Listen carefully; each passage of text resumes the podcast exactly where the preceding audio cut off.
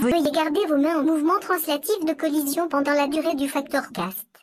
Merci de votre attention.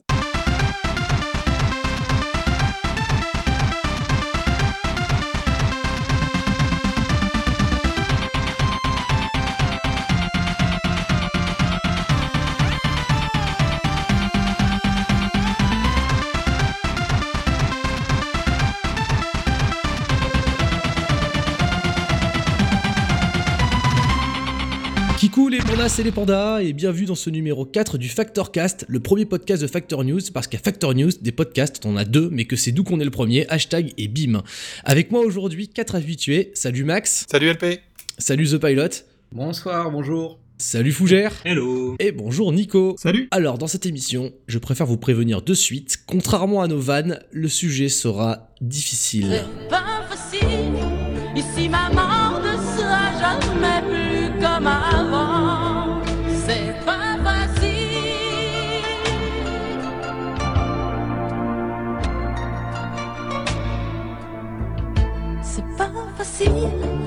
Dans les temps anciens des premières machines domestiques du jeu vidéo, la difficulté s'ajustait avec un bouton placé à même la console, à côté du on-off et du noir et blanc couleur. Ce qui, n'est pas si incongru, parce que la plupart des premiers jeux vidéo étant essentiellement des épreuves de dextérité à la, à la Pong, ces épreuves pouvaient être facilement modulées en difficulté, c'était même parfois la seule façon de mettre de la variété dans les jeux, à une époque où ceux-ci n'avaient pas de couleur, ni de musique, ni même de monde différents.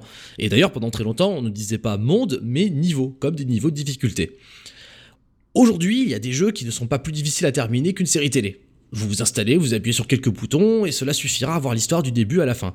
Cette histoire, enfin, cette expérience, pourront être difficiles pour d'autres raisons. Et on en voit de plus en plus des jeux vidéo qui abordent des thématiques intellectuellement exigeantes, voire éprouvantes. Mais ce n'est pas de cette difficulté-là dont nous allons parler aujourd'hui. On va rester à la difficulté à l'ancienne, celle du bouton sur les vieilles consoles, celle qui s'impose comme un défi au joueur, un défi dont il peut triompher ou qu'il peut ignorer si c'est pas son truc. Car après tout, la difficulté, bah, c'est pas forcément le truc de tout le monde. Et c'est là que je me tourne vers vous, les gars, pour savoir ce que vous en pensez. Alors, quand vous commencez un jeu habituellement, bah, les jeux qui nous permettent, quel genre de niveau de difficulté vous choisissez en gros? J'ai d'abord posé la question à Nico. Nico, dans tes jeux, t'es plutôt sel poivre, tabasco, harissa ou rien du tout? Euh, moi, je suis plutôt une larve en fait. Euh, C'est-à-dire que euh, je sais que certains joueurs euh, aiment le challenge, le dépassement de soi et euh, la skill parfaite. Euh, moi non. Euh, moi en fait je, je suis plutôt euh, joueur narratif euh, et donc je suis là en mode touriste. Et donc, quand tu te fais un jeu d'action, tu concrètement, tu, ça se passe comment? Tu vas dans les options, tu vas en très facile? Non non je, je reste en moyen en fait parce que euh, je veux pouvoir me regarder dans la glace le, euh, le lendemain. Ah mais Mais- tu ressens quand même, euh, c'est intéressant, tu ressens quand même une, euh, Une honte. une honte à Une te honte. dire je fais un jeu en facile. Ah ben complètement. Mais euh, ouais oui parce que enfin la plupart des jeux euh, quand tu les mets en facile c'est c'est vraiment euh, enfin voilà les les bots sont pas très intelligents. Je- J'aurais vraiment trop honte de mettre à, ce niveau-là. Alors, en fait tu préfères les jeux faciles, mais les jeux faciles souvent c'est pas très bien, c'est ça que tu suggères. C'est ça. D'accord, c'est- c'est c'est- c'est un peu paradoxal, mais ok pourquoi pas. On va raborder un petit peu le- le- la question tout à l'heure. Euh, Fougère, Zep, Max, euh, une remarque là-dessus? Eh ben moi aussi, je commence mes jeux en médium, mais pas pour la même raison. Décidément. mais oui, c'est simplement parce que la majeure partie du temps, la difficulté euh, difficile est mal réglée par les, par les programmeurs du, du jeu. En général, ils, ils rehaussent les, hauts- les, les- les niveaux de vie ou euh, le- la précision des, des bots, et ça devient plus frustrant qu'autre chose. Donc je commence en normal, et si c'est vraiment trop facile, là j'augmente seulement la difficulté. Mais D'accord, parce que pour toi en gros le jeu, un jeu n'est n'est su- présumé équilibré qu'en normal. Ouais, ils ont a priori équilibré le jeu pour être joué en normal, donc je commence comme ils ont prévu que le jeu soit joué. Et effectivement, parfois, si c'est trop facile, là, euh, j'augmente la, la difficulté. Ce qui, est intéressant parce que historiquement ça n'a pas toujours été le cas. Euh, on a beaucoup fait de plaisanteries sur les, euh, à l'époque des premiers FPS à la Call of Duty où on disait qu'il fallait toujours le mettre en difficile pour que ça soit intéressant. Mais euh, même avant ça, un exemple tout bête qui n'est pas non plus généralité, quand Mega Man 2, le premier jeu difficile pour toute une génération d'enfants, je crois, est sorti en Europe, et je crois que c'est la même chose aux États-Unis, mais moi je me rappelle de la version que j'avais sur ma NES, il y avait un écran de difficulté normal et difficult. Et ce qui est dingue, c'est que c'est le niveau difficult qui correspond à la version japonaise. Et euh, le niveau normal est une version simplifiée pour chez nous. Euh, je crois que ça pèse, hein, parce qu'il me semble que les autres Megaman ne font pas ça. Je crois vraiment que le Megaman 2 est mathématiquement le plus facile des Megaman. Enfin, après, c'est euh, du rétro gaming, donc euh, voilà, mais ça sera intéressant de vérifier. Pour nous, Européens, tu veux dire? En plus, voilà, euh, il y a tout un, un chapitre à ouvrir sur les divergences euh, de perception de difficulté entre le Japon et les États-Unis, puisque certains jeux américains sont, occ- occidentaux sont sortis au Japon en étant plus durs, d'autres sont sortis en étant plus simples, et à l'inverse, les Japonais ont fait certains jeux pour les Américains plus difficiles et d'autres plus faciles. Donc c'est personne n'est d'accord là-dessus. C'est la raison pour laquelle je tourne un petit peu autour de cette table, c'est parce que finalement la conception de la difficulté est quelque chose d'assez subjectif. Donc voilà, je sais pas ce que t'en penses toi, Fougère par exemple. Donc je suis tout à fait d'accord avec, euh, LP, et moi je suis plutôt comme The Pilot, c'est-à-dire je vais commencer les jeux en normal pour voir euh, comment est-ce que le jeu est équilibré. Si ça devient vraiment trop facile, euh, j'augmente la difficulté, sinon je reste en normal. Il y a des jeux que je vais faire en normal tout court parce que euh, ça m'intéresse pas d'avoir un, un challenge autre que euh, le challenge standard. Je pense notamment à Tomb Raider. Euh, Mhm. pour moi, les jouer en difficile, ça a abso- absolument aucun intérêt. quoi. Tu, tu parles des derniers Tomb Raider. Et je parle des derniers Tomb Raider, oui. Les, les premiers Tomb Raider, t'avais pas trop de choix, c'était difficile ou rien. Donc, Oui, et en plus c'était pas maniable. Mais non, et ça c'était un autre problème. c'est un, autre- c'est- c'est- c'est un autre problème. Il faut pas confondre difficulté et enfin certains aspects de la difficulté ne découlent pas directement de Le gameplay. de choix. On va dire. ouais, c'est ça. Voilà, il y, a- y une distinction, on va peut-être avoir le temps d'en parler, entre le progrès et la difficulté, c'est encore autre chose. Euh, petit- petite remarque sur laquelle je voulais rebondir, euh, tous les jeux ne proposent pas de moduler leur difficulté en cours de jeu. Non. C'est, Ah. c'est- je crois même que c'est plutôt une nouveauté, il me semble. Bah oui, alors après ça c'est les, les- on va dire la, la vague des jeux difficiles, faut appeler ça comme ça, des fois de mieux, euh, qui sortent ces dernières années, donc euh, sur le modèle de Dark Souls, de Don't Starve ou de euh, plus récemment Fury, où c'est des jeux qui arrivent en te disant on a un challenge à te proposer et même le mode normal tu vas tu vas galérer, il va falloir que, que tu apprennes comment ça se passe.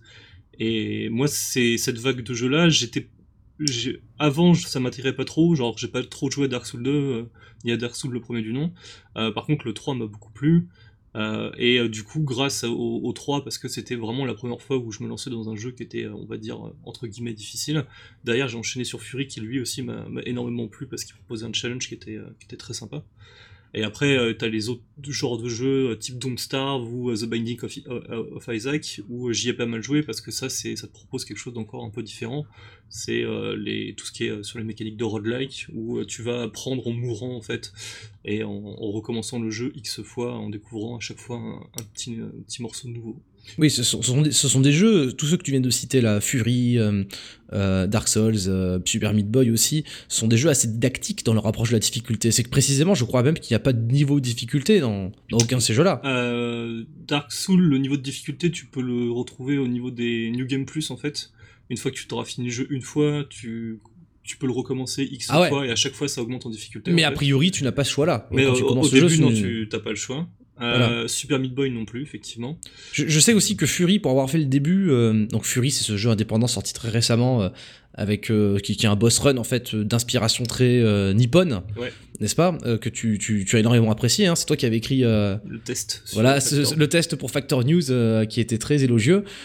Fury, il me semble qu'il commence justement avec deux niveaux de difficulté et un pavé en tout de chaque niveau pour dire attention, si vous choisissez le mode facile, vous, ok, vous pourrez voir l'histoire. Enfin, c'est un jeu qui essaie justement de, d'instruire son joueur sur son rapport à la difficulté. Ce que, Oui. je trouve, ce que je trouve très, très chouette et très civil pour un jeu d'action d'ailleurs. Je sais pas ce que vous en dites, vous autres. Moi, je trouve ça très très bien. Oui, effectivement, c'est bien d'avoir des, euh, des indications en fait de l'expérience que tu vas avoir avant de commencer, parce que euh, dans la plupart des jeux, finalement, tu tu sais pas où ils ont placé le curseur. Oui, puis surtout, des fois, c'est bidon. C'est ce que tu, tu, tu Mm. as un niveau difficile, il y a marqué attention, c'est plus difficile. Ça t'apprend rien, tu vois, c'est une litote.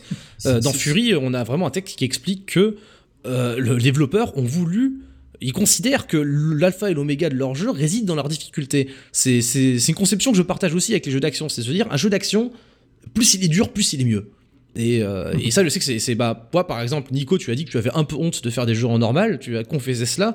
Oui. C'est peut-être que, euh, je, bien que ce que je dis est un point de vue très. euh, on va dire couramment répandu, c'est peut-être pas si euh, cliché que ça de dire que un jeu plus c'est dur, plus c'est bon. Mais peut-être que peut-être que Max n'est pas d'accord avec moi, par exemple. Euh, non, si, si, tout à fait. Euh, je, pense- je pense d'ailleurs que je pense que d'ailleurs la gratification de, de réussir quelque chose dans un jeu provient de la difficulté. Euh, Mhm. à, mon, à mon avis, les joueurs plus expérimentés, comme euh, nous, comme les visiteurs de Factor, etc., euh, je pense qu'ils prennent plus de pied à avoir un challenge que de passer, enfin, d'avoir un jeu qui va lui dire comment faire, qui lui donne tous les moyens d'arriver à son but sans avoir à trop réfléchir ni avoir trop d'affrontements qui vont l'empêcher d'avancer dans son aventure. Euh, Parce que par corollaire, ça veut dire que les, les habitués comme nous et les lecteurs de Factor s'ennuient sur les jeux simples. Je pense que sur Factor, il y a une certaine exigence au niveau de la difficulté, oui. D'ailleurs, je devrais dire facile, pas Non. simple, parce que la simplicité n'est pas forcément la facilité, hein, n'est-ce pas C'est ce que j'allais dire, parce que là, je, moi j'avais envie de te répondre. euh, Inside, c'est un jeu qui est extrêmement simple et pourtant c'est, il est super bien fait. Super Meat Boy est monstrueusement simple. Oui, C'en est désarmant de simplicité, d'ailleurs, euh, il y a deux touches, donc euh, voilà. Oh non, euh, il y en a même qu'une. Ah non, non, non, il y a la course, il y a la course. Il y a la course à la Mario. Super. Meat Boy, c'est vraiment les mécaniques de Mario euh, up to 11, comme dirait l'autre. Tu vois, c'est euh, c'est ce, qui a- ce, qui, ce qui fait aussi, je pense, l'élégance du jeu et son succès. hein, c'est qu'il se joue avec les mêmes codes qu'un Mario. euh, et je crois même que t'es d'autant meilleur que, que d'avoir euh, à Super Meat Boy d'avoir joué à un Mario. C'est c'est vraiment Super Meat Boy, c'est un Mario pour les gens comme nous. Je suis pas tout à fait d'accord là-dessus. Non, non, parce que même si tu retrouves le- la, la mécanique de saut et de rythme et de timing, euh, t'as toute la partie euh, sauter contre les murs, utiliser les surfaces, euh, notamment les surfaces qui sont déjà couvertes de sang, avec la répétition dans le niveau que tu vas pas retrouver dans un Euh, Mario. C'est marrant ça. j'avais jamais- Attends, il y a un aspect euh, sur le, la répétition avec le, le sang? Le sang reste dans... Le sang reste et le, le sang est, est- comment dire Ça affecte l'adhérence? et non, ça pas du tout. Non, ça affecte pas l'adhérence du tout. Non, c'est pour faire joli, je crois. Non, mais par contre, ça oui. peut te renseigner là où t'es, où t'as sauté précédemment et ça Oui, peut oui, t'aider à te repérer. Mais bon, a priori, c'est pas de ton. Ça, ça affecte pas du tout l'adhérence, le sang dans Non, absolument pas. Non, parce que là, tu allais me dire, c'est effectivement, il y a le principe des rebonds sur les murs qui est pas un truc qui a dans, qui a un truc qui est dans les Mario plus récents, mais qui est pas intégré à, à l'ADN de Mario. Mais moi, je dis ça dans la mesure où j'ai beaucoup fait de Mario, ça fait partie de mes premiers jeux vidéo et ceux sur lesquels j'ai cessé d'être, on va dire, un joueur euh, simple. Je suis devenu skillé au Mario. Euh, je me considère comme plutôt pas mal. Je pense que je peux faire euh, Mario Lost World sans perdre trop de vie. Pour citer le plus dur qui me vient à l'esprit. Et donc, du coup, euh, Super Meat Boy, c'est un jeu que j'ai réussi à poncer. Et je pense que euh, Oui, ton, ton pas- expérience sur les Mario t'a aidé à faire Super Meat Boy. Ouais, ça, voilà. Disons qu'il y a d'autres jeux à base de dextérité sur lesquels je n'arrive à rien, tu vois. Les, les shoot 'em up, c'est pas la peine d'y penser. Parce que j'ai pas forcément ce bagage-là, quoi. Dans ma mémoire musculaire. Euh, sinon, pour en revenir à ce que disait Max, euh, moi Ouais, je suis pas sûr que, euh, que tous les joueurs, euh, enfin tous les visiteurs de Factor soient forcément exigeants au niveau difficulté. Enfin moi typiquement, mon rapport à la difficulté a plutôt changé. Quand, quand je jouais sur Super NES, j'ai joué à Goose and Ghost. Il me semble que je suis arrivé assez loin sans arriver à le finir. Mais enfin voilà, à l'époque j'avais beaucoup de temps, peu de jeux. Donc forcément, j'étais euh, vraiment en boucle sur, euh, sur certains et euh, j'essayais d'arriver le plus loin possible. Maintenant, euh, j'ai beaucoup de jeux euh, dans ma bio- bibliothèque Steam, Pas beaucoup de temps. euh, pas beaucoup de temps, voilà, et du coup, c'est vrai que je vais plutôt vers les jeux narratifs, bah, comme Inside, on vient de le, le citer, parce que voilà, je, je préfère avoir des expériences un peu plus cool et pas forcément et- essayer d'apprendre quelque chose par cœur, euh, des patterns et compagnie. Oui, parce que par. Oui, vas-y, excuse-moi, Max. Peut-être que, peut-être que effectivement, je fais une moyenne des gens avec lesquels je discute régulièrement sur la tribune ou dans les news, et que du coup, euh, c'est pas forcément représentatif de tous les gens qui nous lisent. Euh, mais Oui. c'est vrai qu'effectivement, les c'est gens juste qui... moi. hein. Non, non, mais bien sûr, mais après, euh, c'est vrai que peut-être que les gens qui discutent et qui sont actifs sont probablement plus euh, accros, euh, euh, peut-être un peu plus hardcore gamers, et donc euh, ont envie d'une difficulté un peu plus élevée. Oui, j- j'irais même, j'irais même plus loin. Bon, c'est c'est qu'une théorie, mais je pense que les gens qui prennent l'effort de collaborer euh, au débat, et débat est un mot très gentil, mais aux discussions sur le jeu vidéo sur Internet, euh, je pense de base incarnent une forme de gens qui euh, ne seront pas forcément hostiles à de la difficulté. Ne serait-ce que parce que ben, le simple fait de, s- de, de- de- de discuter de, de- de jeux vidéo ou juste de, de confronter ses points de vue, c'est déjà une épreuve en soi. Et c'est peut-être le genre d'épreuve que les gens aiment aussi euh, sous une autre forme Tout à fait. oui. Attention, c'est un rapprochement un petit peu hasardeux. Hein. Il, il faut pas lui, lui- le prendre comme une généralité. Mais euh, je crois que pour les gens qui, j'en ai connu, hein, des gens qui jouent aux jeux vidéo de manière un peu plus cool et qui justement limite soient, sont rebutés par les jeux qui leur demandent des challenges. euh, voilà, euh, des gens qui peuvent apprécier euh, parfaitement bah, un jeu narrativiste comme un Telltale, etc., où, où la dextérité se résume à appuyer sur les touches à peu près au bon moment, ou à tourner des pages d'un livre numérique, on va dire. Euh, voilà, pour ces gens-là, il y a ces jeux, mais bon, à quoi bon en parler si les gens autour d'eux parlent surtout de challenge, de difficulté, de, de skill, de get good, etc. et d'autres. Je- de rect. suis pas tout, tout à fait d'accord avec toi, LP, parce que euh, tu peux apprécier un certain type de difficulté. C'est-à-dire, moi j'ai des potes, ils joueront jamais à Dark Souls 3, Mhm. mais par contre, ils vont passer des heures sur euh, Faster Than Light. Euh, il y a aussi le gameplay et comment est-ce que la difficulté est amenée qui peut intéresser un certain Oui, type parce de que personnes pas la, d'autres. la nature du, du challenge n'est pas la même, effectivement. Voilà. Mais ça reste la même mécanique de base, c'est-à-dire un jeu difficile où euh, t'as une, t'as une récompense quand t'arrives à faire de la performance. Ouais, mais alors, est-ce que, d'après toi, pourquoi? Euh, Pourquoi euh, Bah. euh, quelqu'un qui accepte de se plier à un défi difficile, qui lui prend du temps et qui lui demande de l'entraînement sur un jeu vidéo, n'accepterait pas de- de- un, un défi différent de par nature, mais qui lui demande le même genre de choses dans un autre jeu vidéo Bah, parce que c'est pas le c'est pas le même format. Euh, Faster Than Light, t'as pas besoin d'avoir des réflexes en tant que t'as pas besoin d'avoir. euh, tu peux avoir des comment dire un skill en tant que mec qui va planifier, qui va gérer, mais pas avoir de skill au niveau de tes réflexes, de tes déplacements, de euh, de, ton apprentissage de pattern et ainsi de suite. Voilà, ouais, FTL, à part un peu de, de réflexe visuel pour euh, cliquer sur les, les canons. Voilà, c'est en fait il faut que tu arrives à faut plutôt que tu saches qu'est-ce qu'il faut euh, viser en premier au niveau du vaisseau d'en face, euh, qu'est-ce qui que, quelle arme et reconnaître ses armes immédiatement pour savoir qu'est-ce qui va t'attaquer et ainsi de suite. Même si ça intervient de la même manière dans Dark Souls parce qu'il faut que tu reconnaisses un ennemi et que tu te rappelles ses patterns et comment est-ce qu'il faut le battre, il faut que derrière tu puisses avoir le skill nécessaire pour pouvoir le battre. Alors que dans FTL, euh, le skill Ouais. nécessaire c'est cliquer au bon endroit au bon moment. Et même dans Dark Souls, ça va. Bon, on a beaucoup beaucoup parlé de Dark Souls euh, dans la presse, notamment à l'occasion du dernier épisode. Donc on va pas euh, secouer trop le marronnier, mais c'est aussi un jeu où tu apprends des réflexes, hmm, comment dire, physionomiquement. Comme beaucoup de jeux d'action en fait. Tu, le pattern d'un ennemi, tu vas pas forcément le théoriser dans ton cerveau, tu vas juste ressentir au fond de toi qu'il prépare un coup, il va le télégraphier. Tu connais la technique de télégraphiage, c'est quand tu vois un personnage qui, euh, qui fait une action et qui c'est évident que cette action va se terminer d'une manière où bah, le mec lève son épée, c'est c'est pour l'abattre au sol, il télégraphe ton, ton- son, son coup. Et il me semble que tous les ennemis de Dark Souls fonctionnent comme ça, ils télégraphent leur coup. Euh, le- oui, tu peux te servir de leurs animations avant Ouais. euh, pré-attaque pour savoir qu'est-ce qui va t'arriver dans la gueule. Mais euh, en général, la première fois que tu vas les voir, tu vas les voir armer un coup, tu sais pas toujours qu'est-ce qui va sortir et tu peux te faire avoir. Ah oui, non, Ça, bien c'est- sûr. C'est de Mais euh, c'est un apprentissage qui est euh, psychomoteur. Oui. Voilà, c'est ça qui est aussi qui est intéressant et qui n'est pas l'apprentissage que FTL, euh, qui, n'est requis pour jouer à FTL, quoi. C'est- C'est l'apprentissage psychomoteur que tu utilises, que tu as appris sur Mario, que tu utilises pour Super Meat Boy, tu vois. Par exemple. Ce genre d'apprentissage-là. Par exemple. Donc un mec qui joue à Mario et qui joue à Super Meat Boy, il peut aimer jouer à ces jeux-là et pas aimer jouer à Dark Souls non plus, tu vois, parce que c'est un jeu en 2D, parce que c'est plus mignon, parce que c'est moins compliqué, Voilà. tu vois. De la même façon qu'on peut aimer le foot et pas aimer le basket, quoi. C'est ça. Voilà, c'est pour, pour simplifier grossièrement. Et toi, donc, t'es plutôt foot ou basket? Euh, Je veux dire, t'es plutôt, euh, t'es plutôt euh, FTL ou Dark Souls en matière de difficulté Bah moi je j'ai pas j'ai pas aimé FTL. Euh, j'ai commencé à y jouer il y a pas très très longtemps et j'y ai joué un paquet d'heures, mais je trouve que c'est trop punitif et trop aléatoire pour que ce soit intéressant. Oui, parce Euh, que c'est c'est de l'aléa. hein. On est vraiment. Ah oui, c'est La difficulté, c'est un, un jeu qui accepte, qui te fait accepter l'idée que parfois, même si tu as tout bien fait, ça- tout peut aller de travers. Voilà, c'est ça. Et moi, c'est quelque chose, c'est pas quelque chose qui me plaît. Mm. Euh, Donc du coup, je, suis- je suis plus, de, je- j'ai beaucoup- plus apprécié euh, Dark Souls parce que Dark Souls, c'est euh, même si des fois c'est injuste, euh, tu, tu peux toujours te démerder quoi. Genre, il faut juste que tu sois bon, euh, même si tu, même si tu fais un build complètement débile. Euh, rien qu'avec ton skill, tu dois pouvoir te démerder pour, euh, pour avancer. Oui, on dit, Et, on dit euh, souvent de Dark Souls que c'est un jeu juste en matière de difficulté. Oui, c'est ça. Et Qu'est-ce que qu'est-ce que c'est que cette notion de justice pour, pour vous autres? Je me tourne un peu vers les, les autres. Euh, quand vous jouez à un jeu difficile, est-ce que vous acceptez qu'il puisse être injuste ou alors est-ce que vous considérez que il y a une notion attends, de justice? LP, Hmm? LP, je veux savoir euh, si Max commence ses jeux en difficile ou pas?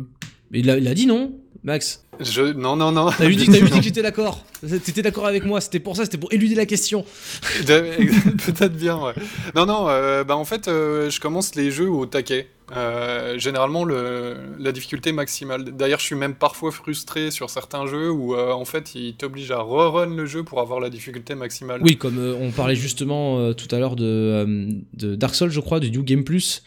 Euh, Euh, de Fury aussi, il fait ça. Euh, Fury, je pense aussi à The Last of Us, euh, Il y a une paire de, jeux d'action euh, typés euh, Bayonetta, Devil May Cry et tout qui sont assez comme ça aussi. euh. Ah, qui- et c'est pas forcément quand c'est pas forcément justifié, c'est ça qui m'énerve le plus. Par exemple, si tu prends un jeu typé RPG, enfin hack and slash ou des choses dans le genre, forcément la difficulté d'après est liée à ton premier run. C'est-à-dire que si t'as pas le level nécessaire, de toute façon tu vas te faire cartoucher. Donc l'intérêt est limité. Par contre, quand c'est tout ce qui est lié à la dextérité dont vous parliez juste avant, il n'y a pas de raison particulières qu'on t'empêche d'arriver au niveau d'après, si ce n'est t'obliger à refaire le jeu pour euh, étendre un peu la durée de vie, quoi. Oui, et en plus là on parle de... C'est intéressant parce que le principe même du niveau de difficulté est quelque chose d'assez ancien. Je parlais euh, de l'héritage des boutons placés sur les consoles. Bon, ça c'est quand même remonté un petit peu loin, mais Bayonetta, Devil May Cry, qui, sont, qui ont d'ailleurs des, des- des créateurs en commun ces jeux-là, c'est des jeux d'action à l'ancienne. Il y a un côté level 1, level 2, level 3, tu vois. C'est, euh, la grammaire de ce jeu est très proche de la grammaire euh, des jeux de 8 et 16 bits à une époque où euh, la difficulté ne s'appréciait pas de la même façon, je pense, non? Exactement, ouais, ils ont mis un enrobage complémentaire pour faire genre on a un petit scénar et tout avec quelques scènes sympathiques à regarder, mais euh, tu tombes vite fait dans le euh, de reboucler les niveaux et faire le meilleur score ou faire le, le- le chemin le plus parfait, etc.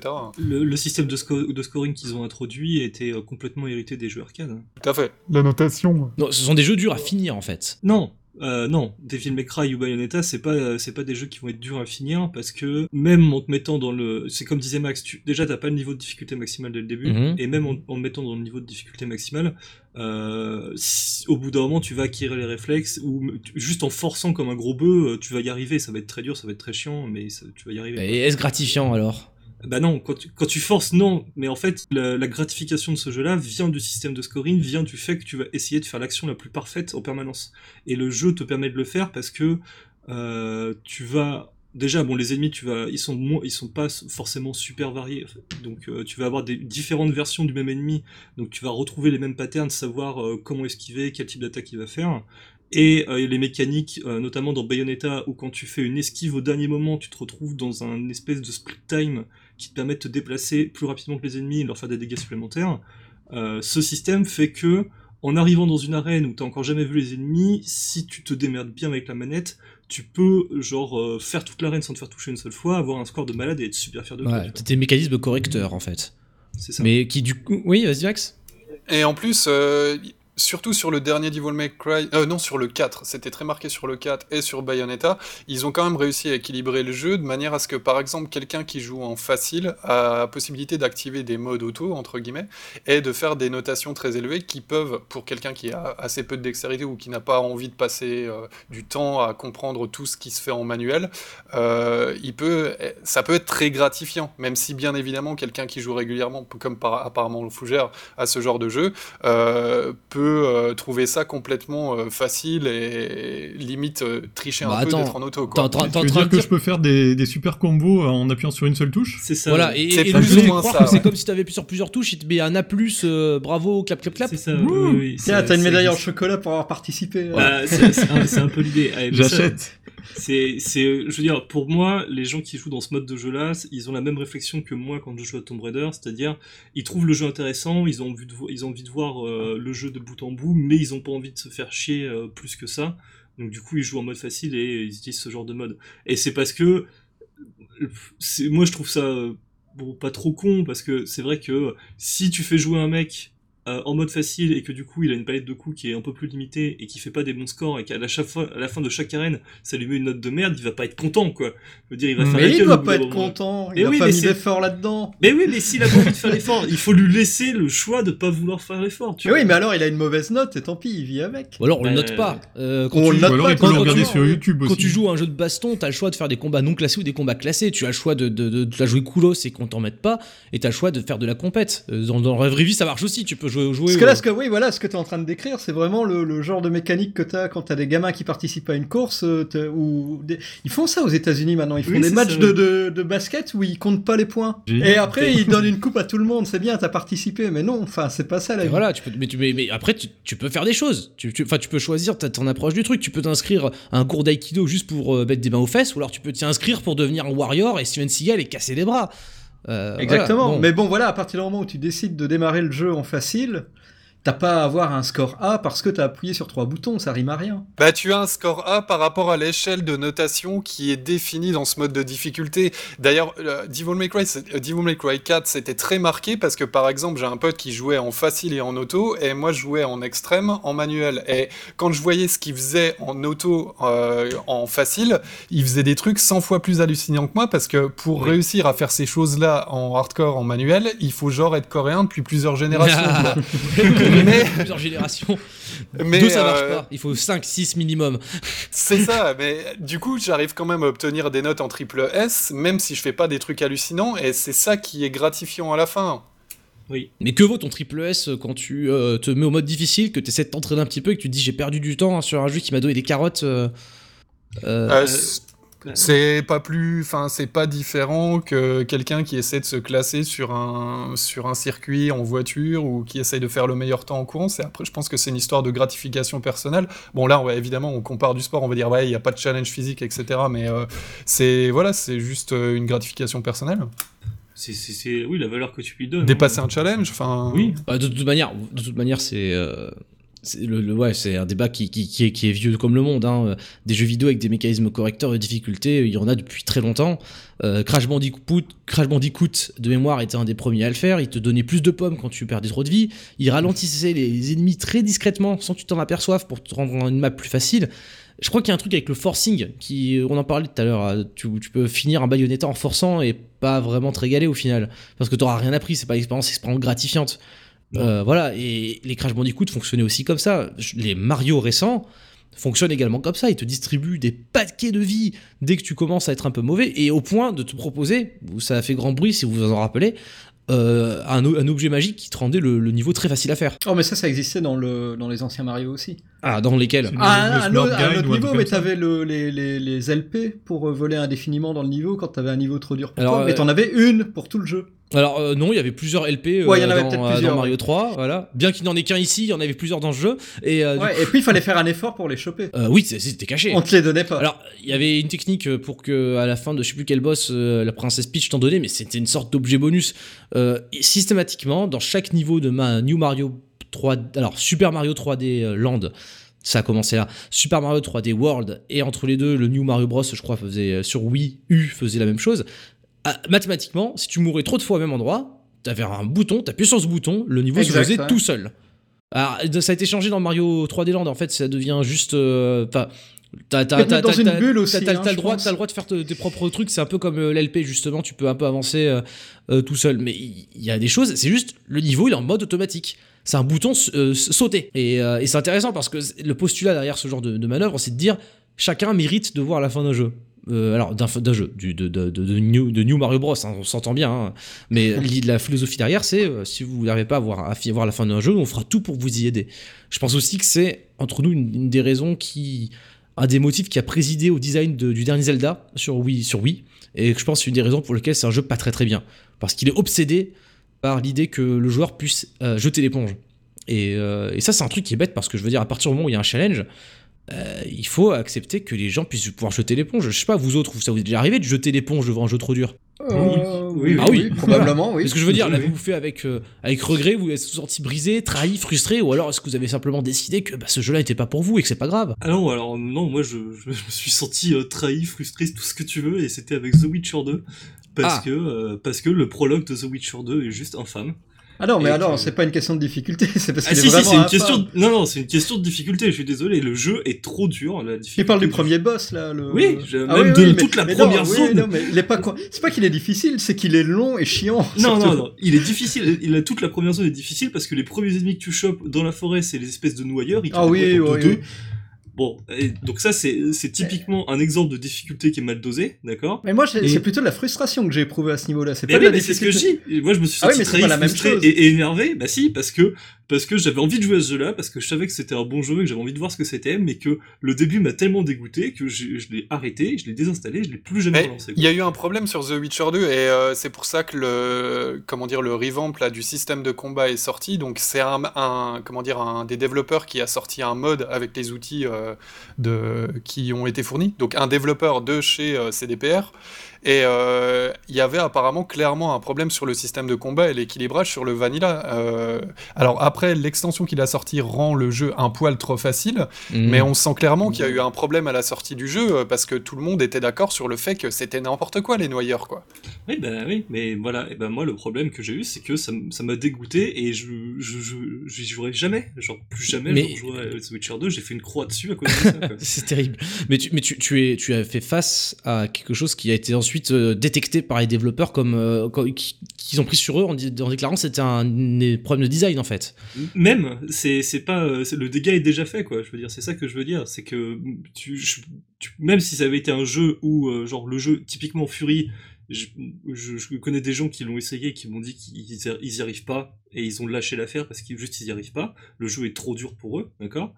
Euh, que ce soit donc un jeu qui est trop dur à dessin ou un jeu qui est trop dur pas à dessin, le résultat est le même à la fin. Tu vas frustrer le mec de la même façon, tu vas l'énerver de la même manière. Ah ouais, bah. Je pense oui. que ça dépend du joueur en face parce que par exemple, vous disiez que vous avez abandonné des jeux. La plupart des jeux sur lesquels j'ai buté et où la difficulté était, euh, on va dire, voulue et euh, dosée pour ça, j'ai généralement réussi à terminer le jeu par euh, persévérance, etc. Par contre, les trucs euh, complètement abusés, par exemple, on parlait de Far Cry.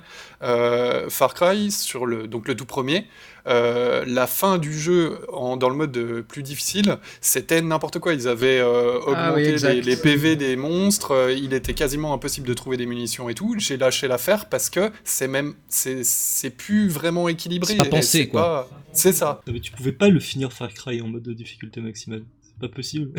C'est pour ça que ça, ce jeu, là, j'ai abandonné sur ce genre de choses. Par, par contre, quand je sais que derrière, avec l'apprentissage, la persévérance, il y a moyen de passer, généralement, j'ai réussi à terminer les jeux. Tu penses à Fury là quand tu dis ça ou?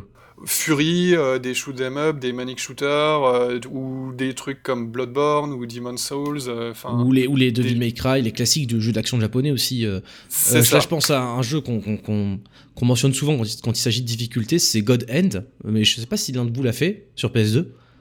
Non. Parce que pour le coup, c'est une rareté. Enfin, c'est une rareté. On peut l'avoir en dématérialisé sur une PS3. Je crois que la PS4, euh, il y a possiblement moyen d'y jouer. Je J'ai pas vérifié. Mais ouais, c'est un truc qui est sorti à la toute fin de la PS2 qui est. euh, terne, visuellement c'est terne, c'est fait exprès mais c'est terne, hein. c'est simplement pas coloré euh, ou pas beaucoup, euh, c'est bien austère comme il faut et c'est un jeu de, de, de- c'est un beat'em up, donc un jeu à la troisième personne où vous mettez des poings et des pieds dans les visages et dans, les couilles aussi, dans les endroits du corps. Euh, et euh, un truc que j'avais beaucoup apprécié sur le jeu, c'est que il fonctionne selon un niveau de difficulté évolutif, transparent, visible. C'est-à-dire vous avez une jauge qui se remplit au fur et à mesure que vous placez des coups et que vous faites pas taper dessus. Et si euh, le ratio coup-dégâts est en votre faveur, la jauge se remplit et passe à un autre niveau, le niveau 2. Donc logiquement, et les ennemis sont plus méchants au niveau 2. Et ils sont de plus en plus méchants. Et quand ils sont plus méchants, ils vous font plus mal. Donc ce qui va se passer, c'est que le ratio va s'inverser. Vous allez vous prendre plus de dégâts que vous n'en infligez. Et après, vous redescendez au niveau 1. Et pour bien se foutre de ta gueule, le jeu te, te, te siffle un peu genre ouh comme ça. Ou alors quand tu, quand tu passes level 2, t'as les applaudissements. C'est un jeu assez comique, hein, vous l'aurez deviné. Hein. C'est pas un jeu qui se prend trop beaucoup au sérieux. Néanmoins, avec un système de difficulté que je trouvais vraiment très très bien, pour le coup très, progr- très Adaptatif progressiste finalement. adaptatif, mais sans te trahir. Parce que pour moi, c'est une autre forme de trahison, de, de faire un Crash Bandicoot et de m'apercevoir qu'à un moment donné, je vais gagner uniquement parce que j'ai 50 vies. Parce que si d'abord, si t'as 50 vies tout le temps, c'est comme il y a, tu- il y a l'exemple aussi de, de Skyrim où carrément il ruine le jeu, le, le système de difficulté. Alors, comment ça se passe euh, dans Skyrim? Dans Skyrim, c'est que si tu vas, tu peux aller dans n'importe quelle zone, tous les ennemis vont être de ton niveau. Donc en fait, t'as jamais de difficulté parce que tu, tu peux aller euh, limite, euh, enfin je sais pas si c'est possible, mais tu pourrais aller au boss de fin, il aurait un niveau en plus que toi et pas plus. Ah ouais, c'est, c'est- sur le papier, ça a l'air d'être une hérésie ce truc. Mais du coup, au, au départ, tu vas avoir des monstres euh, ridiculement faibles alors qu'ils sont censés être des démons euh, de super puissants qui sont censés envahir le monde.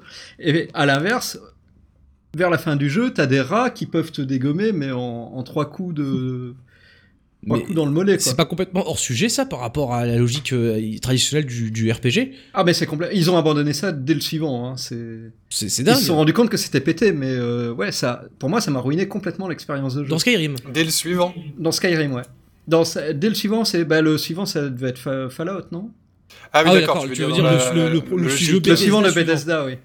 Non, parce que, parce que voilà, enfin, je veux dire, j'en, discutais l'autre jour avec euh, euh, l'ami, euh, je crois que c'était. Comment ça se prend sur ce ni- KWXYZ, le mec de, le mec de Gamecult là Quicks. Quicks. D'accord, bonjour Quicks. Euh, on, on en a parlé vite fait sur, euh, sur Twitter, puisque euh, Quicks venait de finir euh, Dragon Quest premier du nom, et ainsi, et ainsi que le 2, et, euh, où il était en train de jouer au 2. Il suggérait que Dragon Quest 1, ça avait quand même bien vieilli, etc. Moi, j'aurais rétorqué qu'au final, ce jeu, Dragon Quest 1, je l'avais fait sur Game Boy Color et j'avais bien aimé. Bon, Dragon Quest 1 est effectivement très très primitif. C'est juste un monde ouvert, enfin, une carte en 8 bits, vous déplacez dedans, il y a des monstres. C'est, je résume grossièrement puisqu'il y a aussi des villes, mais c'est basiquement ça. Tu farmes, tu lootes, tu, tu farmes. Tu lootes même pas. Tu juste, tu pètes des mecs, t'as de l'or avec ton or, t'achètes des armes. C'est stupide à souhait. Sauf que c'est pas si stupide que ça. Et un truc que j'avais beaucoup aimé dans Dragon Quest, c'est que il, il explique ce du vocabulaire du RPG, et notamment une règle qui justement paraissait fondamentale jusqu'à ce que j'apprenne que Skyrim la viole, c'est que tu balades dans une grande carte, on- le, le roi machin te dit qu'à l'ouest il y a une ville, certes, bon, et à l'ouest c'est pas un couloir à l'ouest, c'est une grande plaine à l'ouest. Tu peux passer dans la montagne au nord, tu peux aller dans la forêt au sud, truc comme ça à peu près. Euh, Le fait est que si tu te, si tu prends un chemin où il y a des monstres trop gros, tu meurs. Tu le sais qu'ils sont trop gros, ils meurent, voilà. Si tu prends un chemin où les monstres sont plus apprivoisés, tu peux traverser le chemin, tu peux parfois le traverser dans sale état parce que t'avais pas assez de fric pour t'acheter des potions ou des herbes, puisque je crois que dans Dragon Quest c'est de l'herbe, on va comprendre. Mais bon voilà, t'arrives un peu euh, tout pété dans, dans, dans, le village, tu, tu te mets à l'auberge, tu comprends que pour pouvoir te friter avec les gros monstres, il va falloir d'abord te taper les petits. Ou alors il va falloir trouver des chemins moins hostiles. Donc il y a une notion d'exploration, de, de rapport au monde. Euh, et en plus, euh, voilà, je vous ai dit, je vous ai fait le coup du mec qui arrive dans une ville après avoir traversé une plaine et ça te fait défoncer par des monstres. Donc c'est du roleplay. Euh, Dragon Quest 1 a un vocabulaire très simple euh, qui est hérité du jeu de rôle papier-crayon. Et quand tu joues à ça, tu peux, tu peux je pense, t'identifier au personnage et vivre ce qu'il vit par, rapport au monstre par rapport à ça. Donc la difficulté, elle, est inclue dans le, le progression. Et c'est. Bah, dans, Ouais. Ça doit toujours être le cas quand le jeu est bien conçu. Tu dois progresser, la difficulté doit progresser avec Ouais. toi. C'est que de l'apprentissage. Donc il faut que tu aies des nouvelles mécaniques et des nouvelles difficultés qui te font apprendre un petit peu plus sur le jeu, ou dans le cas d'un RPG, qui te challenge de plus en plus jusqu'à la Mais fin voilà. du jeu. Par- Si... Parce que c'est parce que c'est au final Dragon Quest c'est un jeu, c'est une imposture si on réfléchit euh, deux secondes. Euh, le jeu a été conçu en partie et c'est euh, plus ou moins étayé je crois historiquement. Il a été conçu en partie parce que les petits japonais euh, louaient les jeux qu'ils terminaient ou les revendaient et euh, donc faisaient casser le marché du neuf. Il fallait faire un jeu qui les occupe vachement longtemps. Et par-dessus le marché, il fallait aussi un jeu qui leur donne l'impression qu'ils puissent se terminer. Parce qu'un jeu trop difficile, bah, les, gamins, on en parlait, ils jetaient l'éponge. Un jeu comme Dragon Quest est basé sur une difficulté, c'est la persévérance pure. Si tu te bats suffisamment de blobs, que, que- même si tu prends énormément de temps pour battre un blob, tu finiras par gagner le jeu. Tu seras suffisamment fort pour te ba- battre contre le dragon de fin parce que tu auras gagné du, tous tes niveaux d'expérience. Il suffit de faire les allers-retours entre la ville et les blobs pour euh, ensuite te- régénérer, retaper des blobs, te régénérer. Tu peux faire le jeu intégralement comme ça. C'est très triste, c'est malheureux, mais le jeu, la possibilité a été conçue dès le départ pour que tu puisses faire le jeu comme ça et que t'aies jamais à soucier, ne serait-ce que de, stratégie ou d'utiliser des sorts de feu ou rien, tu vois. Tu, tu montes, tu montes des chiffres. De bourriner, quoi. Comme ce que Vaugère euh, disait tout à l'heure, c'est de bourriner le jeu euh, pour le finir. Voilà.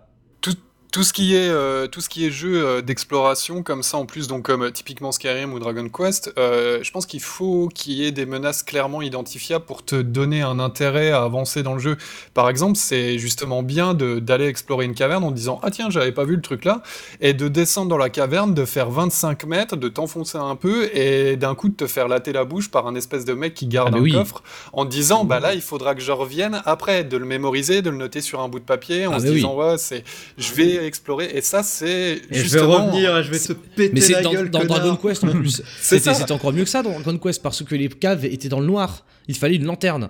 Et quand t'avais ta première lanterne, elle éclairait pas des masses. C'était un truc que je trouvais fantastique parce que euh, moi j'ai- fait le, jeu au début sur Game Boy Color, j'étais vraiment tenté de- d'aller sans la lanterne. Il n'y avait pas d'une boîte qui disait oh tu devrais prendre une lanterne avant de rentrer ici. J'ai fait attends je vois à deux pixels de loin, je vais voir ce que je peux faire, je vais voir. J'ai frété deux, rats, j'ai fait ah ah ouais c'est à ma portée, je m'en fous, on va tout casser et tout. Après il y a un vrai gros monstre. Euh, un jeu à monde ouvert comme Dragon Quest, il a c'est un idéal dont on avait déjà discuté, je crois, euh, plus tôt quand on parlait un petit peu de la panacée du, jeu de rôle. C'est que y a- tu peux penser que tu peux maîtriser librement chacun, chaque aspect. Et euh, le jeu ne te met pas de mur invisible. Si tu tapes un gros monstre, c'est uniquement parce que tu as été assez stupide pour aller dans le château de la terreur où vit le gros monstre. C'est aussi un truc que j'attends beaucoup du prochain Zelda d'ailleurs. hein. le, le- le fameux Zelda de la Wii U euh, et de la NX, dont on a eu l'occasion de parler à la- par rapport à l'E3. C'est aussi un petit peu la même promesse qui nous est faite. alors je dois t'avouer que je suis je suis pas trop Zelda mais euh, oui ça a l'air d'être le sens dans lequel ils Voilà, c'est ouais. surtout c'est la promesse d'une approche différente de la, de la difficulté, puisque c'est de ça dont on parlait. C'est- l'approche de, de la majorité des RPG occidentaux, en tout cas, où finalement, Ouais. hmm, Vas-y, Zap. bah, par exemple dans, dans Fallout, il y a rien qui t'empêche d'aller euh, sur la dans la base du méchant euh, dès le départ. Mais alors justement. Et d'ailleurs, il y en a qui finissent le jeu en 5 minutes parce qu'il y, a- il y a un petit truc pour euh, passer les, les lasers qui sont censés te, te tuer et que tu dois euh, désactiver. Mais voilà, il y a rien qui t'empêche d'aller au boss de fin dès ah, le si ce début. n'est que le boss de fin est peut-être très très très fort. Mais non, parce que tu peux le dégommer en lui parlant. Ah oui, alors attends, j'ai- j'ignorais. ça c'est ça c'est autre chose. Mais euh, non, par, mais par- parlons Skyrim par exemple. Euh, si les monstres évoluent avec toi, alors tu peux aller directement au boss de fin et le niquer. Alors, j'ai pas été jusqu'à la fin parce que sérieusement, je connais d'ailleurs personne qui a joué le scénario de Skyrim. Enfin, qui, Bah, qui, qui- ouais, enfin, la trame principale. Oui, oui. je- moi, j'ai j'ai torché le jeu dans le sens où j'ai déjà tout visité, fait toutes les quêtes. et Ah oui, mais t'as d'abord fait tout le reste du jeu avant d'aller faire la quête principale. Euh, non, non, non, j'ai pas fait tout. J'ai Parce pas fait tout le toutes reste les du jeu. personnes que, que je connais ont commencé le jeu et on a tous plus ou moins abandonné au même niveau. C'est quand il faut accompagner le prince ou je sais pas qui en haut d'une colline dans le monastère. Euh, je l'ai abandonné euh, sur le côté de la route parce que le- le- l'accompagner pendant un quart d'heure euh, dans, dans la forêt c'était juste chiant. Et je suis parti faire euh, toutes les autres quêtes du jeu et je suis jamais revenu sur la quête principale. Tu, tu- Bah, moi, tu veux j'ai- dire comme dans GTA j'ai fait la 5 quête euh, quand les gens font du jet ski et oublient que c'est des truands qui sont censés conquérir le monde Voilà, un peu comme ça, ouais. C'est ça, ouais. bah, c'est comme, c'est comme pour euh, The Witcher 3, hein. c'est c'est exactement le même principe. Voilà, mais j'imagine euh, que oui, si tu.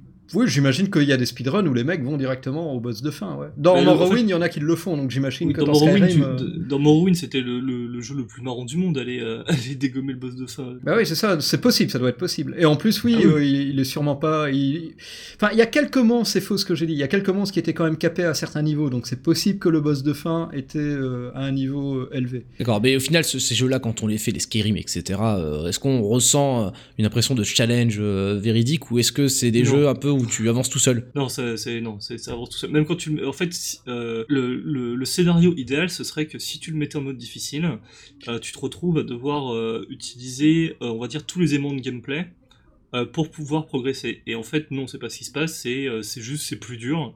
Et t'en, chies jusqu'à ce que tu récupères le bon stuff ou que t'aies les bons sorts. Et là, t'arrives à te démerder. Euh, mais à ce niveau-là, si vous voulez, je peux vous parler de Under Rail, n'est-ce pas? Euh, Lequel, lequel? Euh, Under Rail, c'est un petit jeu indépendant qui est sorti euh, cette année. Et en fait, c'est plus ou moins Fallout 2 euh, dans le métro. Fallout 2 dans un C'est-à-dire métro tu ouais, tu, tu joues euh, c'est un mix entre de- Métro 2033 et Fallout où euh, tu vas évoluer dans un univers qui est uniquement souterrain, donc à base de tunnels, de de, de, de voies de chemin de fer, de villes qui se sont posées dans le ça- ça a l'air bien marron ton truc.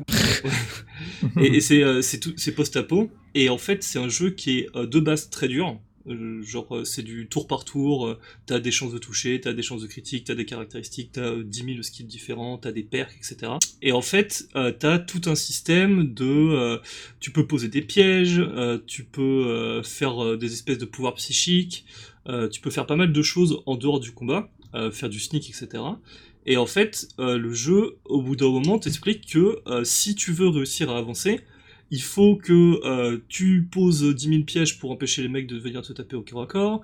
Il faut que tu prépares tel type de grenade parce qu'il va falloir stun ce drone et que si tu le laisses passer, si tu le, si tu le stun pas, il va te déboîter la gueule.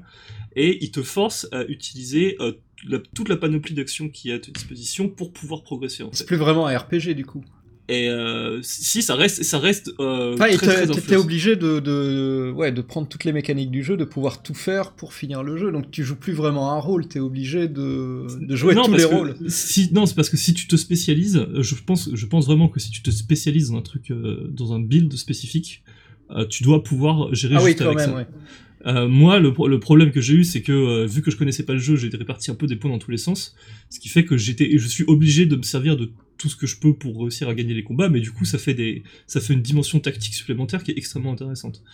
Et, euh, et donc du coup, euh, c'est, euh, on va dire, l'antithèse d'un Skyrim, c'est-à-dire que plus t'avances, plus euh, tu, le jeu devient difficile et te force à toi devenir meilleur. Skyrim, c'est euh, soit le jeu est super simple et tu roules sur tout, soit le jeu est dur et tu galères à rouler sur tout, mais t'as pas besoin de plus chercher que ça le gameplay pour pouvoir. Ça veut dire que le, le jeu ne récompense pas euh, la connaissance des mécaniques pour euh, triompher. euh, euh, c'est purement Non. du taper. Parce que euh, on parlait de Dragon Quest 1, les mécaniques elles sont fabéliques. Donc euh, le, le leveling fait tout, fait tout. C'est-à-dire qu'il faut mieux euh, de plus en plus fort. Mais cela dit, euh, à un moment donné, quand tu sais envoyer des boules de feu, tu peux calculer un petit peu que une boule de feu ça aide plus qu'un coup d'épée. Et pour ensuite, euh, je peux retirer sur l'épée quoi. C'est un jeu qui a peu de choix. Il n'y a pas vraiment beaucoup d'embranchement en termes de build. Bah, pour le coup, il n'y a pas de build, hein, c'est juste tu deviens plus fort. Mais il y a quand même un minimum de, de réflexion euh, selon les ennemis. Un peu, histoire de, de pas, pas juste appuyer sur croix pour gagner, quoi, pour simplifier.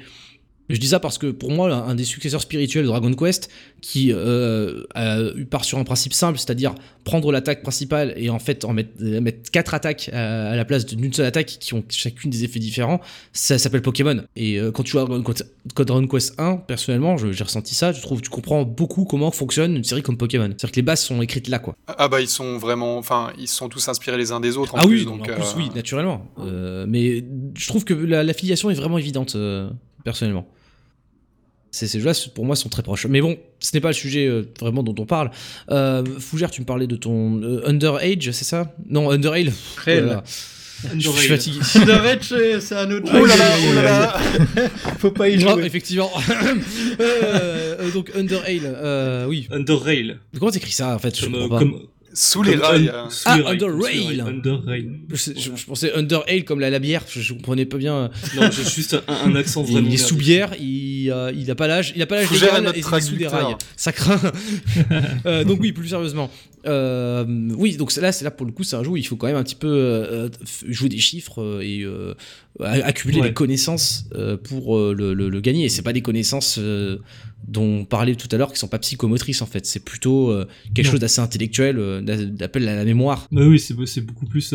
Ça, pour moi, c'est une comment dire une difficulté qui va se rap- qui va se rapprocher de. euh, J'ai envie de dire euh, Binding of Isaac dans le sens où faut que tu saches euh, que tu connais Et les fait. aussi, non C'est exactement ça. Et, et les Voilà. Souls Ça, ça, c'est c'est- c'est une- c'est ce genre de difficulté que tu affectionnes dans les jeux vidéo. euh Ouais. Euh, ouais, parce que euh, alors à côté de ça, il y a Fury qui est un jeu purement de réflexe, mais bon, c'est parce que Fury c'était un, un jeu De l'action pure et dure. euh, même le- de l'action pure et dure. Mais moi, ce que je vais aimer, c'est un jeu où plus t'en apprends sur le monde, euh, plus tu le connais, mieux tu le maîtrises, et euh, pas plus ça devient facile, mais mieux, euh, mais plus t'es efficace.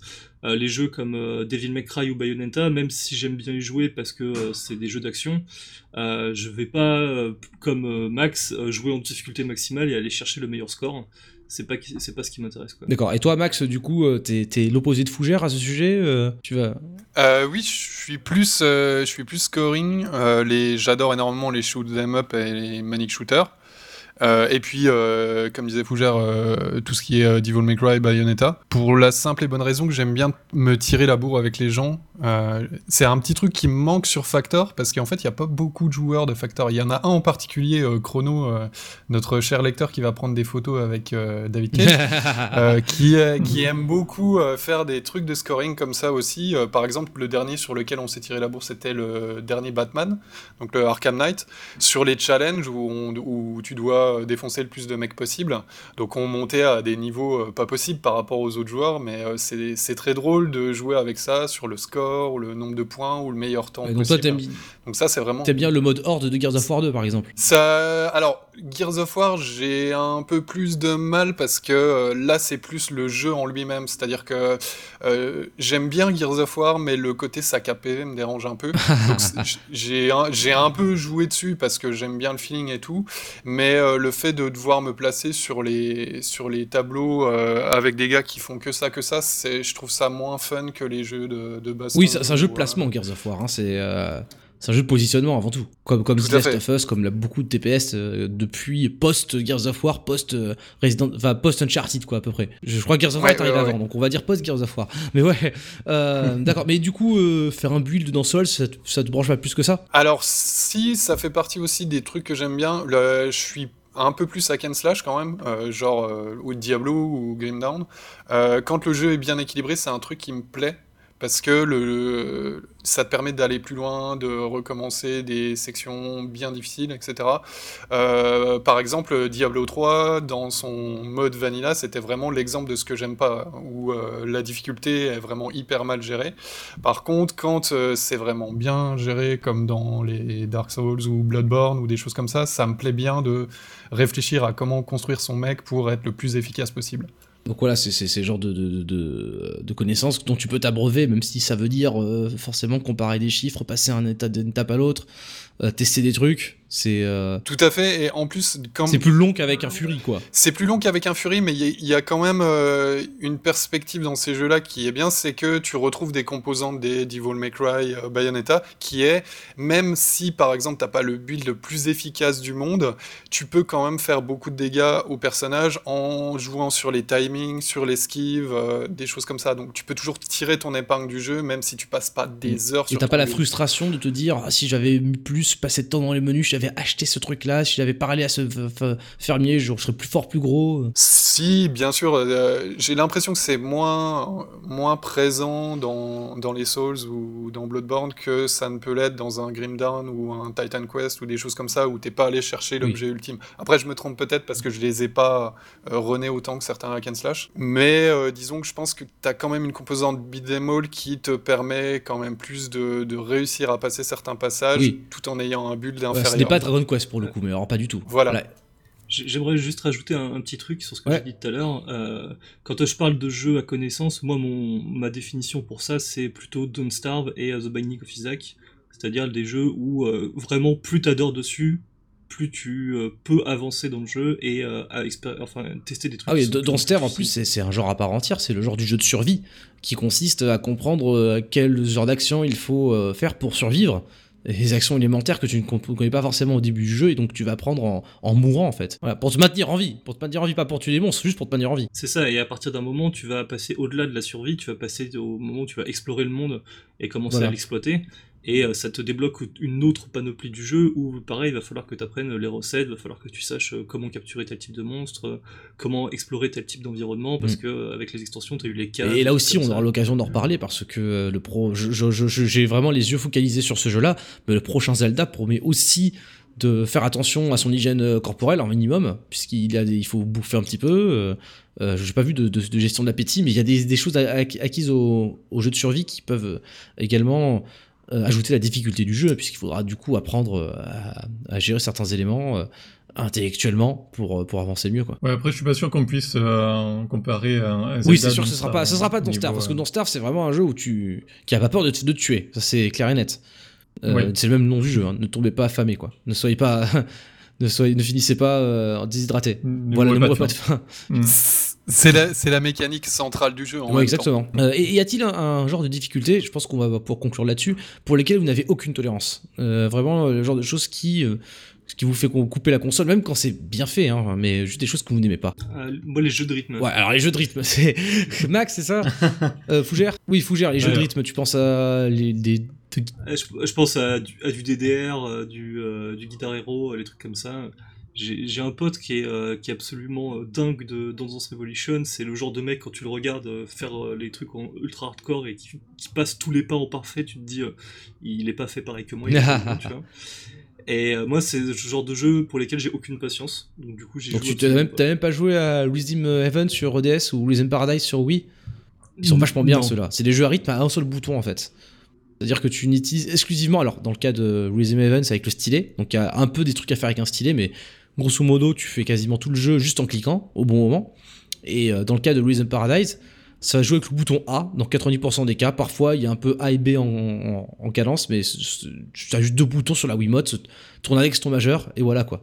Et c'est des jeux que j'apprécie personnellement beaucoup. Je sais pas si vous avez fait, vous autres. euh. Si sur. NDS, ouais. Tu, tu vois ce que je veux dire? C'est des jeux assez. euh, avec une ambiance fait, cool, ouais. qui, alors que basiquement, c'est uniquement appuyer en rythme sur un, sur un morceau musical quoi. Oui, oui, oui. Et puis euh, il y a aussi euh, une espèce de système de puzzle où tu dois comprendre comment les pièces passent, etc. C'était assez fun euh, ce jeu-là. Tout à fait. Mais sinon, à part ça, euh, parce que bon, les jeux de puzzle, c'est un genre. Enfin, les, les jeux de rythme, pardon, c'est un genre, un sous-genre très précis, très délimité. euh, vous avez d'autres objections à apporter à ce niveau-là? Paradoxalement, moi, certains aspects des, euh, bah, des From Software ou, ou des, euh, des roguelikes en général, euh, comme bah, par exemple, c'était assez présent dans Demon's Souls et ils se sont un peu calmés sur le temps, mais c'est, on va dire, les, les morts injustes, entre guillemets. En gros, le, le boulet qui t'arrive dans Ah, le dos, on en parlait pas le la temps de la justice, justement. Demon's Souls, pour toi, il est moins Ah. juste que les autres? Que ses successeurs Tout à fait, j'ai trouvé qu'il y a certains passages, il y a, il y a alors j'ai le souvenir typiquement d'une boule dans le dos, celle-ci elle m'avait marqué euh, après euh, 45 minutes de monter un donjon et tout, euh, ou alors j'ai eu un, ce, jour-là j'ai eu un réflexe de moule et euh, je l'ai pas vu venir, mais Euh, J'ai le souvenir d'une boule comme ça ou d'un archer euh, squelette dans le dos. euh, euh, tout ce genre de truc a tendance à me frustrer parce que je suis pas conscient de la menace. Si je suis conscient de la menace et que euh, j'ai le temps de m'ajuster et que je me dis bon bah c'est moi par rapport à mes compétences qui est merdé, donc ok c'est de ma faute que je vais recommencer le passage. Par contre, quand on m'a pas prévenu et qu'on me retire 90% de ma barre de vie, forcément ça a tendance à m'énerver.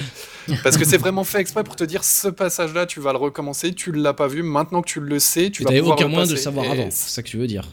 C'est ça, c'est ça. Ou alors, fuck en fait. en gros, c'est ça. Parce que Demon's Souls, c'est le jeu où tu as euh, un long couloir. Déjà, tu vois un long couloir, t'as peur parce que quelque chose ne va pas. C'est même pas un couloir, c'est le, le sommet d'un rempart. Et euh, il y a un dragon qui vole. Et si t'es un peu. Et si, et si t'as. fait, et en fait, c'est intéressant parce que si t'as quelques neurones, il faut quand même euh, être un peu dans l'influence du jeu. Si t'as été capable de capter que ce dragon-là, tu l'as vu avant, qu'il avait, qu'il bouffait plein de gens, qu'il qu'il est pas content du tout et qu'il les vole à côté, c'est qu'il va te foncer dessus. Et dès que tu mets le pied sur euh, le rempart, le dragon passe dans ton dos et fout le feu. D'ailleurs, il, en cramant tout, il, euh, il crame des ennemis qui sont déjà sur place, du coup il les fait mourir et looter. Il y a le loot qui part. C'est- vraiment un passage de level design fabuleux parce que t'arrives là, euh, d'un seul coup t'as as un dragon qui explose tout, tu fais oh là là, je vais faire gaffe. Tu vois des, des, des mecs qui tombent avec des items, tu te dis, mais attends, je peux tenter ma chance. Et c'est là que ton cerveau commence à trouver des techniques pour pas tenter ta chance. Et je trouve ça vraiment. Pour, là, pour le coup, c'est un bon jeu d'action. hein. Ça, c'est un beau grand passage de jeu d'action. euh, et un des trucs que j'ai beaucoup aimé en faisant Demon's Souls. Et il y a des bestioles qui se relèvent, si, mon souvenir, euh, si je me souviens bien, au Euh, premier passage. Oula, alors attends, euh, bah en fait comme elles loot, elles se relèvent pas. Mais certaines effectivement euh, se contentent de s'affaisser sans vraiment mourir, celles qui ne sont pas directement calcinées. Je crois, hein, je je m'a- j'aborderai pas le sujet, mais grosso modo, euh, dans les sols, la, bête, si elle brûle, si elle, si elle disparaît pas, elle, elle est morte, elle est pas morte quoi. Tout à fait. Mais il y a, moi, c'est le côté euh, coup de pute euh, de, From Software. Après, tu t'habitues, ça fait partie des règles du jeu. Donc, euh, ça m'a pas empêché de terminer le jeu. Mais je trouve, par moments, je trouve ça frustrant. Ou par exemple, tu as, des sections où tu arrives, tu vas passer une grande arche, puis t'es en, mode exploration, tu vois, et tu te dis c'est bon, euh, ça va passer. Et là, bim, boss, Ah. quoi. Et t'as plus de vie, euh, t'as plus rien, et tu sais que si tu fais. Si t'arrives pas à comprendre tous les patterns immédiatement, T'es en tu train de dire que que, tu vas tu, mourir. tu parles de Dans passage tu peux a- plus faire machine arrière. Genre le, le pont s'effondre derrière toi et ça. boum. Exactement. Dans, bah, par exemple, dans Bloodborne, euh, quand tu arrives à un boss, de toute façon, t'es dans l'arène, donc tu peux pas. euh, c'est mort, quoi. Donc, euh, si t'arrives à un boss et que tu le niques pas du premier coup, bah, tu sais que Alors, tu parce vas que je sais que dans, euh, dans Demon's Souls, euh, le level design laissait suggérer que bah, grande porte, grande pièce, tu savais que quelque chose euh, n'allait tourner pas rond, il y avait ce, ce principe de brume que tu traversais. Voilà, bah, c'est la même chose. Euh, sauf que des fois, c'est effectivement évident, et d'autres moments, Hmm. ça l'est Dans- un peu dans- moins. Il y a un passage très bien dans, dans Donc, Demon's Souls aussi, dans le premier niveau, le château là, euh, tu, tu peux faire le tour du château. Et tu peux aller directement au boss, ou alors tu peux être malin, prendre une porte un peu discrète sur le côté, et euh, ouvrir une grille qui est en fait raccourcie pour le début du monde. Tu vois ce que je veux dire? Ça, c'est, c'est- Oui, ça, je trouve ça très très chouette toujours, parce que ouais, tout à fait. tu te dis, mince, si j'avais été moins attentif, j'aurais pu louper un truc qui m'aurait fait gagner des, des heures de jeu, quoi. Enfin, des heures, des minutes. Quand tu, pour éviter de te refaire Ah bah faire oui. la grande Oui, boucle, surtout etc. elle est pénible, hein. même, quand, même si le niveau devient facile quand tu as du galon, puisque bon, dans Demon's Souls, tu, tu progresses, il me semble, assez vite. Moi, je sais que ce niveau-là me posait plus trop de difficultés au bout de quelques temps, mais voilà, quand même, c'est la plaie. Donc, euh, trouver une porte comme ça, c'est une bénédiction. Le fait est que le jeu te dit pas explicitement qu'elle est là, elle fait appel à ton intelligence pour te dire euh, si t'es assez malin et que tu vas pas directement vers la grosse porte où il y a- c'est ostensiblement le boss, tu peux peut-être trouver des choses qui te facilitent la vie. Et donc sinon, si je comprends bien, en fait, euh, à part ces- cette exception, euh, donc euh, c'est ce genre de coup de pute comme vous dites, ou de moment où le jeu devient un petit peu injuste, vous avez l'air d'être plutôt bien ouvert. La difficulté, c'est pas un truc qui vous joue en normal au jeu, mais pourtant ça vous rebute pas plus que ça de vous frotter à des challenges. Nico, par exemple. La larve. Euh, Hein regardais ailleurs. Euh, oui, enfin, moi, je, en fait, je, je m'interdis euh, certains types de jeux euh, parce que je sais que euh, voilà, je, vais trop galérer et, et ça me plaira pas. Typiquement, Fury, l'aspect graphique me plaît beaucoup. Et je sais que voilà, je vais, je vais tomber contre le premier boss, ça va être dur. Deuxième boss, je peux pas y arriver, donc euh, j'arrête quoi. Donc je, voilà, je, m'interdis ces types de jeux et du coup, enfin, c'est juste pas des jeux pour moi quoi. Mais sur le principe, euh, manifestement, il n'y a pas. Il y a pas de choses que tu rejettes dès le départ euh, ex nihilo comme des, des genres de, de, de challenge que tu ne refuses de, de relever. Euh, Bah, parce que tu viens de dire. Bah si. Non mais ce que je veux dire, c'est- globalement. À part tous les jeux. Bah t'as dit tu- tous les jeux, t'as dit les jeux. le premier boss il est dur, tu fais pas le deuxième. Bon, t'as quand même essayé d'en faire un. Oui, mais là-bas, Euh, il essaye même pas de faire le premier, c'est ce qu'il c'est ce qu'il vient de dire. Ouais, voilà, Fury, j'ai pas acheté. D'accord, donc euh, tu t'es même pas dit, j'allais m'amuser. Mais, mais par exemple, Don't Starve, donc, on- dont on a parlé il y a pas très longtemps, euh, bah, c'est considéré visiblement comme un jeu difficile d'après euh, le filtre Steam. Et euh, pourtant, j'ai collé dessus pendant un, un petit moment. Je pense que je suis arrivé assez loin. Et enfin, parce que moi ça tend euh, à être l'inverse en fait. J'ai l'impression que euh, euh, je, vois, que je vois dans un jeu comme Fury où je vois plus immédiatement ce qui se passe à l'écran et le genre de trucs qui m'arrivent, je préfère appréhender ce genre de système très viscéral plutôt que Don't Starve qui. Mhm. qui, qui est pas mal non plus, mais qui demande beaucoup plus de temps. Je pense que c'est là que la difficulté réside, c'est que il faut quand même se accorder le temps de perdre pour, euh, pour, pour gagner. Voilà, de, de perdre ou alors de éventuellement de se renseigner sur le net euh, pour voir un petit Ouais, peu les. voilà. les Comme dans, comme dans de Minecraft, la triche. attends, comme dans Minecraft. C'est euh, c'est de la triche. Minecraft, moi, c'est un jeu que j'ai lâché quand je me suis Ouais. aperçu qu'ils- quand ils ont mis le jeu à jour et qu'il a fallu que je, je, je tue des animaux pour survivre. J'étais là, oh non, foutez-moi la paix, je m'amusais bien à faire Mhm. rien. Enfin, à faire rien, à faire autre chose, quoi. Maintenant, il faut que je me, faut que je m'encombre l'esprit avec euh, des poules et des vaches et de la cuisine. J'étais genre, ouais, laissez laissez tomber. Enfin, parce que je cherchais autre chose dans le jeu, tout simplement. Euh, pour le coup, Minecraft, Mhm. j'avais une, j'étais très peu challengeux dedans. C'est-à-dire que je cherchais pas à récupérer des minerais, je cherchais simplement pas à remplir quoi que ce soit Lego. comme mission. Je voulais juste balader et faire le Mhm. minimum syndical pour euh, pas mourir trop vite. Genre, prendre une belle épée, mais c'est tout, quoi. Tu, tu sais que euh, t'étais pas obligé de- d'avoir Bah, des monstres. hein? Ouais, tu pouvais continuer Quoi, à jouer. ah oui, euh, tu veux dire en créatif? Non, non, mais. Tu pouvais jouer en Le peaceful. truc, c'est qu'il fallait un minimum de. euh, comment dire euh, Le challenge quand même. Et voilà, peut-être bien, ouais. Un minimum de challenge, ou du moins l'impression que je me baladais dans un monde où euh, des choses pouvaient m'a- m'arriver euh, de pas cool. Parce que euh, j'ai fait, moi, j'ai fait le mode créatif Mhm. aussi de Minecraft. Euh, c'est juste un Lego, tu vois. Euh, Et en plus, les maps sont pas générées de la même manière, donc c'était pas très intéressant. Je voulais vraiment vous, me balader dans un coin et me dire, tiens, je vais juste creuser un truc là. Il y avait déjà de ce, de ce roleplay, mais tu vois, j'ai refusé de pousser le challenge au- au-dessus d'un certain curseur. Parce qu'après, ça m'intéressait plus. Mhm. Pas, pas que c'était insurmontable ou mal fait, mais c'est que voilà, euh, euh, choper des poules pour maintenir ma jauge d'appétit, ça m'intéressait pas. En plus, Ouais, je- sur, sur, le, sur les principes des roguelikes ou en fait de l'évolution dans les RPG et tout, j'ai l'impression qu'il y a un truc qui a l'air de bloquer les gens aujourd'hui. Et ça d'ailleurs, je pense pour ça qu'il y a à peu près cette mécanique dans tous les jeux maintenant.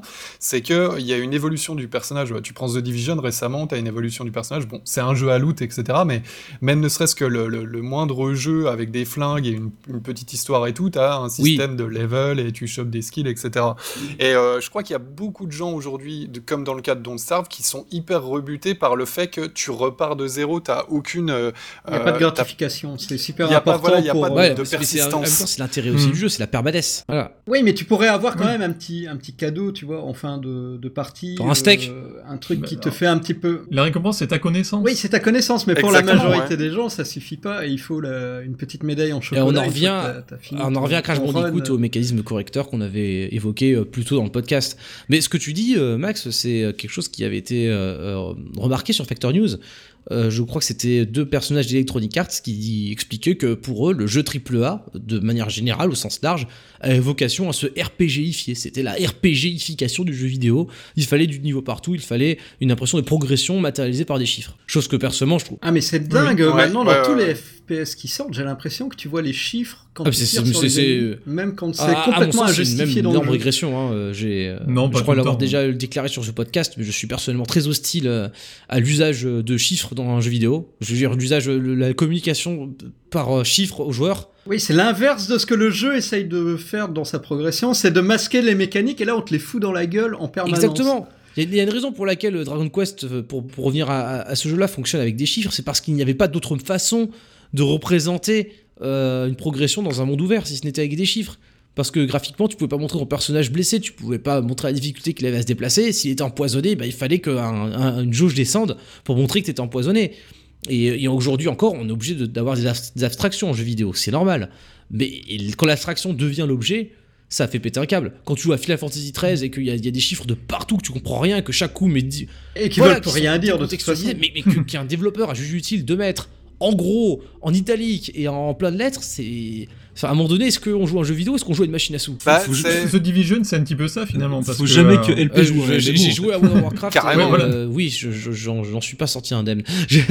Mais voilà, disons que je, je, je, je reproche, je l'ai déjà dit, hein, c'est un marronnier, je suis pas le seul à, à défendre ce point de vue. Je reproche aux jeux vidéo d'aujourd'hui d'utiliser de tactiques déloyales pour attirer l'attention du joueur. Et l'une d'entre elles, c'est le, le chiffrage. Parce que, bah, voilà, Ah ben oui, parce que plus tu vas évoluer, plus le chiffre va augmenter, et plus tu te Et oui, sens tu t'excites tout seul. gratifié que te... Ouais. Oh, t'es petit, Mhm. tu tapes à 100 et puis tu tapes à 1000, sauf que comme le- le- l'ennemi a aussi monté, au final, Voilà, ça on prend le parlait de temps, ça Skyrim. prend la même difficulté. voilà. Mais c'est 1000, c'est 10 000, c'est 20 000, C'est ça. c'est Dans le Dragon. Quest euh, qui faisait ça, c'était un peu un péché originel puisqu'il bah, il fallait que les enfants restent longtemps sur leur jeu, mais c'est un péché justifié. À savoir que euh, voilà, quand, quand le monstre est trop fort, le monstre est trop fort. Enfin, l'histoire, c'est- c'est un monde dans lequel tout tout s'ondule, se synchronise par rapport à ce que tu fais. C'est plus un jeu vidéo, c'est un tapis roulant. Euh, si dans Crash Bandicoot, il y a des, des pommes à gogo et, et qu'à un moment donné, il y a des ponts qui apparaissent au-dessus des, euh, des, des trous, si dans Mario, euh, à un moment donné, tu te mets à voler tout seul spontanément pour passer au-dessus de des fossés, tu joues plus à un jeu vidéo, t'étais. C'est pavlovien quoi. Tu, juste- tu- Tu joues à un jeu David Cage. Oui, mais l'intérêt est dans le cas de Gabi Cage, l'intérêt est ailleurs. Dans, dans, Dans David. Cage, non, pas tellement. Ouais, ok. Mais bon, David Cage, exactement. Non, non. L'intérêt n'est plus nulle part si tu joues un jeu basé sur la dextérité qui te fait gagner. Euh, je veux dire, oui, ok, bah dans ce cas-là, euh, Mario il est plutôt joli. On disait plutôt que la philosophie de chez Nintendo c'était que chacun avait le droit de finir un jeu. Mais si tout le monde a le droit de finir Mario, pourquoi il n'y pas juste une vidéo de Mario? Euh, et, et pourquoi faire? Est-ce qu'à un moment donné, Mario euh, se lance dans un discours passionné sur euh, la démocratie et sur euh, la difficulté du monde occidental à survivre euh, euh, Non, mais voilà c'est Ok, je peux comprendre qu'on ait besoin de voir la fin de certains jeux parce que, bah, bah, à un moment donné, quand tu joues à Bioshock Infinite, au hasard, hein, un jeu avec un scénario ambitieux et, et la science-fiction euh, qui se veut de haute volée, et que tu dois te taper un boss qui est une éponge à balles infecte, et que tu dois vider ses 50 chargeurs dessus pour voir la suite du level, oui, tu peux être tenté d'appuyer sur pause et de mettre en mode très facile. Mm, Voilà, et, et- et quelqu'un disait, euh, euh, une demoiselle de BioWare, si je me rappelle bien, avait fait un tollé sur Twitter puisqu'elle avait dit, bah, on peut sauter les cinématiques dans les jeux d'action. Pourquoi on pourrait pas sauter euh, les scènes d'action et garder que les cinématiques? C'était extrêmement cohérent. C'est- bon, elle a, subi la vindicte de, messieurs. euh, je reviendrai pas là-dessus parce que c'est le genre de choses qui sont pas très agréables avec la discussion, euh, le- la discussion vidéoludique sur Internet. Mais euh, c'est pas con- c'est pas con du tout. C'est pas con du tout. D'ailleurs, euh, des gens l'ont fait de jeter des scènes d'action dans les dans les jeux narrativistes. C'est sur ça que se basent les les Telltale et les. Attends, mais alors, il y a un truc, c'est que tu es en train de reprocher à Mario de voler pendant tout le niveau automatiquement pour aller jusque la fin. Donc de sauter l'action, et là, tu es, justement en train de, de En revendiquer fait, le fait je, qu'on je- je dis faire. que Donc dans un Mario, non. Ce que je veux dire, c'est que si quelque chose, oui. tu peux le sauter dans un jeu vidéo, c'est que les développeurs ne l'ont pas jugé essentiel. Et euh, donc, si tu fais péter Ok. les cinématiques, euh, bah, si les gens font faire péter les cinématiques dans les RPG, par exemple, je pense qu'il y a un gros problème, tu vois, Ok, parce que là, ok, euh, dans à un- quoi ils jouent les mecs, et, et vice versa. Donc, euh, Mais sauf que tu peux ça le faire? Bah, dans tous les RPG, tu oui, peux mais sauter c'est tous les dialogues si enfin, c'est pas complètement con. Ça dépend des RPG, ça dépend des RPG. Mais dans Final Fantasy, par exemple, euh, je trouve ça con. Je préférerais largement sauter les phases de build, quand ou bien même elles sont plutôt pas mal faites dans Final Fantasy VII, plutôt que de sauter les cinématiques, parce que si tu relèves le scénario du Final Fantasy VII, il reste un jeu bizarre où tu te bats contre des, des oiseaux de feu dans des cavernes de glace. Voilà. Alors qu'à l'inverse, si tu regardes que les, les cinématiques du Final Fantasy VII, tu as un, format un peu bizarroïde de, de, de, de moyen métrage, mais ça se mate un peu quand même, quoi. enfin, euh, après, bon, le fait est que ce qui marche aussi dans Final 7, c'est que les choses sont relativement liées. Le fait de progresser, voilà. Non, mais je comprends ce que tu veux dire en fait. Quand c'est pas un aspect primordial du jeu, il y a Voilà, pas de de la raison même de manière que- le passer. c'est je, je, reprends euh, des, des, des, des- trucs qui m'amusaient beaucoup euh, à propos de Street Fighter euh, des, les gens râlaient parce que Street Fighter 4 euh, avait la gueule à Street Fighter 2 et que les mecs de chez Konami avaient pris enfin chez Capcom c'était pris soin d'expliquer que le jeu se passe avant Street Fighter 3 parce que c'est un jeu qui se passe probablement de Street Fighter 2 c'est pour ça qu'il ressemble à Street Fighter 2 et par contre il s'appelle 4 quand même. Mais il y avait un truc comme ça où quand tu t'intéresses à ce genre de jeu au niveau du scénar tu t'aperçois que c'est complètement stupide que c'est insultant. Et là, tu te demandes, mais pourquoi ils ont mis un scénar quand même? Quitte à mettre un. Si, si, ils considèrent vraiment que le scénar n'est pas important, ils ne devaient pas, les- pas mettre de scénar du tout, plutôt que de mettre un truc insultant. Ouais, mais attends, mais c'est, c'est... Ils l'ont, ils l'ont justement pas fait pour le 5, il n'y a pas de mode scénario, et bah, les gens se plaignent qu'il y en Comme par hasard. Ouais, mais parce que parce qu'on leur a. on- je pense qu'on on leur a donné. On leur a trop donné au départ. Euh, il, fa- fa- il fallait pas commencer. À partir du moment où tu sais nous expliquer que, je sais pas moi, que, tu joues à Contra euh, sur Game Boy Advance et que le personnage de Contra, bah, c'est le mec qui apparaît dans le décor du Contra sur, sur NES, mais qu'en fait il apparaît dans la version japonaise de Contra sur Super Nintendo, Enfin, le, le, le, le mal est dans le, dans le puits, euh, la, la, la bête est dans le bois. Enfin, je, je sais pas, ça va pas du tout. Faut pas faire ça. Si, si tu commences à expliquer aux gens qui doivent vraiment s'intéresser à des scénarios qui sont débiles, les gens vont s'intéresser à des scénarios débiles et ils vont pas comprendre que ces scénarios-là, il faut pas les mettre. Et d'autres vont alors rétorquer Oh, mais c'est pas grave, le scénario, on- c'est pas important. Si c'est pas important, ne le mettez pas parce que c'est vaut mieux que quelque chose de pas important ne soit pas dans un jeu plutôt qu'il soit en version nulle. Enfin, je m'égare, hein, je, je- mais voilà. Mais pour, pour revenir, pour revenir euh, comment dire, euh, à l'utilité euh, des, ch- des chiffres et tout, euh, sur Mm. lequel on avait démarré il y a 5 minutes, euh, je pense qu'aujourd'hui, quand on voit tout ce dont on a discuté avec la difficulté depuis le début, euh, j'ai l'impression qu'en fait, c'est le pendant de la gratification par rapport à la difficulté. Il y avait euh, un drop dans la marque qui avait fait une vidéo euh, sur YouTube là-dessus en parlant de pourquoi un jeu difficile est intéressant. Et donc euh, les gens qui, qui sont attirés par la difficulté donc tirent leur gratification du challenge à passer et le fait qu'ils le réussissent. Et aujourd'hui, comme euh, Nico disait, avec le temps qui manque à certains joueurs, euh, euh, le fait de ne plus forcément vouloir fournir d'efforts pour passer un level ou, ou une partie de l'histoire, automatiquement, la gratification, elle est tirée dans les chiffres, dans The- comme The Division, ou tout- qu'on évoquait tout à l'heure, où tu as un gros stuff, mais finalement, tu te bats contre des monstres plus gros. Ouais, mais alors là, je suis vraiment pas d'accord avec cet argument-là parce que si t'as pas le temps de jouer, à t'impliquer dans un jeu, tu joues pas à The Division. The Division n'est peut-être pas le bon exemple. Euh, mais Bah euh, oui, je- Non. Je suis pas tout- je suis pas d'accord parce que The Division, tu peux aller au bout du jeu en, avoir- en ayant l'impression d'être euh, le mec ultime en faisant tous les niveaux en facile et en voyant des gros chiffres parce que les- de toute façon les mecs en face de toi ont pas de résistance. et je, je, je vois ce que veut dire Max. Bah, The Division, euh, typiquement, c'est, euh, je trouve que c'est le, la difficulté mal réglée parce que euh, tu, quand tu joues en difficile, en fait, c'est juste que tes ennemis sont plus, euh, plus balèzes. Enfin, en plus de. Mais c'est pas le problème inhérent à un genre de jeu, Ah ça, oui. comme, comme dans Destiny ou dans Borderlands, des jeux basés sur les chiffres euh, et sur la communication par les chiffres. Pour Oui, ceux qui continuent le jeu après, Voilà. Oui. Le, Dans le Borderlands, c'est pas voilà, mal réglé, après, hein. au-delà du C'est réglage, plutôt bien réglé. Voilà, Borderlands, c'est pas à le pire, n'est bon. peut-être pas le bon exemple, mais euh, euh, tu vois, Max, ce que tu veux dire par là, je, je pense qu'on est sur la même longueur d'onde aussi. C'est euh, par rapport au, au côté euh, déloyal, en fait. Enfin, déloyal est peut-être pas le mot, mais fallacieux. C'est l'idée que tu te régales parce que le jeu dit que tu te régales parce que quand tu mets un coup dans un mob dans Diablo 3, euh, t'as un, pour reprendre l'expression d'Omar Boulon dans Canard PC, t'as un son de fin du monde. Comme ça, t'as un énorme bruit et t'as, et t'as tout un tas de stimulations Ouais, ouais, ouais. euh, visuelles et sensorielles que, qui sont, et d'ailleurs, euh, je crois que dans le cas de Blizzard, ça a été clairement dit, euh, hérité euh, de la science des comportementalistes qui travaillent sur les casinos. Voilà, je veux dire, quand tous les jeux vidéo deviennent des RPG, en fait, je, je pense que c'est un mensonge et je pense que tous les jeux vidéo deviennent des Candy Crush Saga. Exactement. Voilà, et, et qu'il faut pas s'emballer, un, un jeu de rôle, bah, comme on l'indique, ça consiste à jouer un rôle, et, euh, et un rôle plus intéressant que celui que- macro Excel. Donc euh, voilà, je, moi personnellement, je ne, je ne mange pas de ce pain-là, je mange pas d'un jeu qui euh, te dit que tu es fort parce que Et ça devient compliqué de pas manger de ce pain-là. Ah, les jeux tous les triple jeux sont comme ça. Si tu regardes tous les jeux multi, il y, en- il y en a pas. Enfin, j'ai pas souvenir d'un jeu récent en multijoueur où même quand tu perds ta partie, tu gagnes pas des points et où tu gagnes pas une arme. Mais c'est débile. débloques pas un Regarde, viseur, on reparle à nouveau du prochain. Zelda. On- Reparlons encore. Moi, j'avoue que je me suis, j'ai passé un peu de temps, un peu trop de temps à regarder les vidéos de gameplay de ce jeu. Mais quand tu, quand tu, tu vois un endroit, une montagne, une forêt, tu vas dire j'y vais. T'y vas. Il y a pas grand chose, mais il y a une sorte de sentier. Tu l'empruntes. Il y a peut-être des monstres. Tu les butes. T'arrives. T'as toujours, tout le temps, un coffre. T'as une densité de un coffre tous les, euh, à tous les, tous les 30 mètres carrés. Tu ouvres le coffre. Il y a euh, la, la broadsword de machin chouette euh, qui sert à rien. T'as une rusty euh, lance, t'as une troisième rusty lance, t'as une cinquantième euh, traveler clé morte, t'en as rien à foutre. Qu'est-ce que tu fais de toute cette vaisselle là Tu la jettes au final Bah, tu, Ou tu la stockes Ah non, tu Je la sais pas. le- après, bon, on a- Tous les joueurs de RPG se retrouvent toujours avec 40 lances Ouais, dans leur tu- inventaire au bout d'un moment. C'est.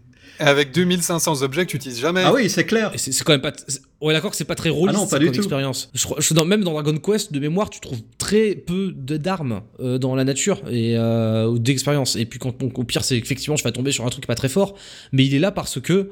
T'aurais pu potentiellement commencer par prendre cet objet-là et ça t'aurait aidé. C'est c'est ça, c'est un jeu qui joue à l'économie. Euh, Dans, là, dans le Zelda, on verra comment c'est équilibré sur le jeu final.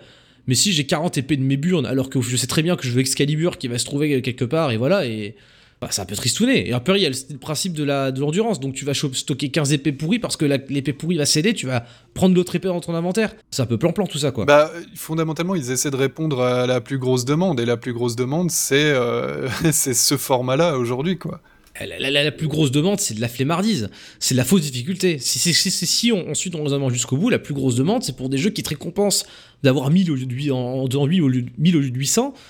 Béton euh, ou de Ça a 780. toujours été comme ça quand je parlais de flipper euh, tout à l'heure. C'était c'était ça au début. C'était en centaines, en dizaines de milliers de points, et puis c'est passé en centaines, en, en milliers, en millions, en milliards, et euh, Sauf que, attends, il y a un truc qui a quand même. On parle du flipper depuis tout à l'heure, mais les gars qui faisaient des scores de fou au, au flipper, euh, c'est quand même des mecs qui passaient leur temps sur les, sur les flippers. Donc que ton chiffre il soit en dizaines ou en centaines de millions, tu vas avoir un multiplicateur. Oui, c'est exactement, c'est fallacieux. Tout à fait. Mais du coup, en fait, la, la comp- la- là aujourd'hui, la compensation qu'ils font, c'est euh, à l'époque, par exemple, c'était le fait de, par exemple, de terminer Metal Slug avec euh, un seul crédit. C'était ça ton challenge. évidemment. Aujourd'hui, le fait de comment dire d'arriver à la fin d'un jeu, c'est d'avoir euh, trouvé le plus d'objets, le, le- le truc le plus puissant, etc. Et c'est ça qui fait aller les gens jusqu'au bout entre guillemets, c'est de se dire je vais avoir le meilleur truc, sans pour autant entrer dans des mécaniques de farm euh, de fou furieux comme peut l'être euh, les Dragon Quest, les Diablo, les enfin tous les hack and slash, les trucs comme ça. Il faut qu'en plus ça soit abordable très facilement. Et c'est ça que Voilà. je reproche à la difficulté aujourd'hui, c'est que euh, certains jeux sont capables de faire le, le pour et le contre, entre guillemets. Donc, c'est par exemple Bayonetta ou Devil May Cry qu'on citait tout à l'heure. Tu peux être en facile, en auto, et avoir un autre pendant du jeu qui est super, euh, super cool pour les mecs qui veulent aller plus loin. Mais la majorité des jeux sur le marché aujourd'hui, c'est euh, vas-y, euh, c'est open bar, tu vas avoir des gros chiffres et c'est facile, c'est accessible et on va même te montrer où c'est, quoi. Et on en parle de Pokémon Go? Hmm, Euh, Non. non. Non, bizarre. non mais oui, bien sûr. Voilà, je veux dire, tu joues à un jeu. Je vais prendre un exemple aussi de, de jeu d'action que pour lequel j'ai beaucoup d'admiration. Enfin, ce que j'aime beaucoup, c'est les No More Heroes, notamment le, le 2. Bon, c'est pas c'est pas des jeux qui ont réinventé la poudre, hein, mais c'est euh, des jeux avec des combats efficaces, des boss très très chouettes. Et les gros boss du jeu, tu, tu- n'as rien d'autre à faire que de les tuer. Il y a, y y a pas de score ou de choses comme ça. Tu, tu, tu trouves comment les tuer, tu arrives à les tuer. Quand tu arrives à les tuer, t'as gagné. Mais c'est T'as nul. gagné, t'as gagné la gratification d'avoir tué le boss, quoi. Ah, et ça, tu Tu sais quoi Ça, tu vois, par exemple, c'est ça, c'est un truc sur la difficulté entre guillemets sur lequel on pourrait discuter, mais c'est un autre aspect. Euh, à l'époque, les boss, quand t'arrivais au boss, c'était ah ouais, je vais me prendre un boss dans la bouche, quoi. Donc que ce soit la taille, les sons, le temps que tu allais passer, les patterns à comprendre, etc. T'étais vraiment te dire passer ce boss-là, c'était vraiment cool, quoi. Le boss est un jeu en lui-même. hein. Je crois que les meilleurs boss de jeux vidéo sont des mini-jeux dans le jeu. Exactement. Voilà. Alors- Et qui, qui aussi d'ailleurs est quand même une filiation avec le jeu précédent. Sinon après ça, parce qu'il y a aussi des, des, des, des, des boss. Je pense notamment au jeu Rareware qui avait ce tort euh, un peu chiant, notamment Star Fox Adventure, où le boss de fin est un jeu qui n'a rien à voir avec Star Ou Fox Deus Adventure. Ex récemment. Du coup, c'est possible, oui. Deus Ex a été très critiqué pour ses ah boss. bah oui. C'était notre boîte Oui. qui les avait fait. Ouais. ouais. Voilà. mais bon, bref, donc. euh, Mais du coup, ouais, avez compris, les, euh, les, les, hmm. bo- les- les boss aujourd'hui, c'est- c'est c'est- c'est de la rigolade. Enfin, je veux dire, euh, quand t'arrives à, à 20 heures de jeu, à la fin d'un jeu, et que t'as un truc que tu one-shot, limite, parce que t'as un petit peu trop farmé sur le côté, bah, pff, ouais, non, quoi. Voilà. les- les- Mais l'idée, l'idée d'un- du boss, le concept d'un boss, euh, on- euh, je pense que euh, on- ça revient à ce qu'on disait tout à l'heure. Je crois que c'est la démonstration que un- de, de- de l'hypothèse selon laquelle un jeu d'action est d'autant plus meilleur qu'il est difficile. Parce que le boss, en théorie, quand il est bien fait, représente l'aboutissement des mécaniques de jeu que tu t'exerces sur les, sur les péons. Tout à fait, ouais. Euh, No More Heroes, pour moi, en est un exemple flagrant. Pour moi, No More Heroes n'est jamais aussi bon que quand tu te bats contre des boss. Euh, Fury est un boss run, donc pour le coup, là, il y a, les boss ne- il n'y a plus que les boss qui comptent. Euh, Et- voilà, et- je réfléchis à d'autres exemples, mais. Bah, moi, ça me fait ce que tu dis, ça me fait penser à Shadow of the Mordor, où euh, vu que les boss étaient euh, sur mesure par rapport à ton perso, parce que tu avais tout le système de génération aléatoire de traits qui faisait qu'ils étaient plus ou moins sensibles à tel type d'attaque, et ainsi de suite. Mhm. Euh, c'était les vu que les boss popaient comme ça un peu aléatoirement, euh, c'était super marrant parce que en difficile, euh, fallait vraiment bien étudier euh, le comment dire la- les, les- les caractéristiques du boss que tu es sur le point d'attaquer, euh, essayer de l'attaquer dans les meilleures conditions possibles et prévoir tout ton combat en fonction de ses faiblesses et de ses forces. Et du coup, c'était un générateur de boss qui était vraiment super intéressant quoi. Ah, je connaissais pas cette, cette composante euh, de Shadow of Mordor. Et paradoxalement, euh, même si j'ai adoré la structure principale du jeu, donc ce système de boss qui faisait que si tu réfléchissais bien, tu pouvais aller les buter facilement, le boss de fin de Shadow of the Mordor, Non, c'est alors, c'est le parle truc pas. le plus pourri que j'ai jamais vu. C'est quoi. genre je me, sens- je me suis senti sale après l'avoir fait. Mais Carrément, quoi. la, la traîtrise était ultime parce que le boss final de Shadow of the Mordor, c'est un QTE. C'est QTE. un putain de Oh, putain. Alors là, là, là, on pourra en parler des boss pourris, euh, ça sera carrément un sujet de podcast euh, à part entière. Je, fais, je finis juste sur un dernier exemple, euh, puisque j'ai repensé à un autre jeu pour moi qui fait ça bien, c'est Hyper Light Drifter.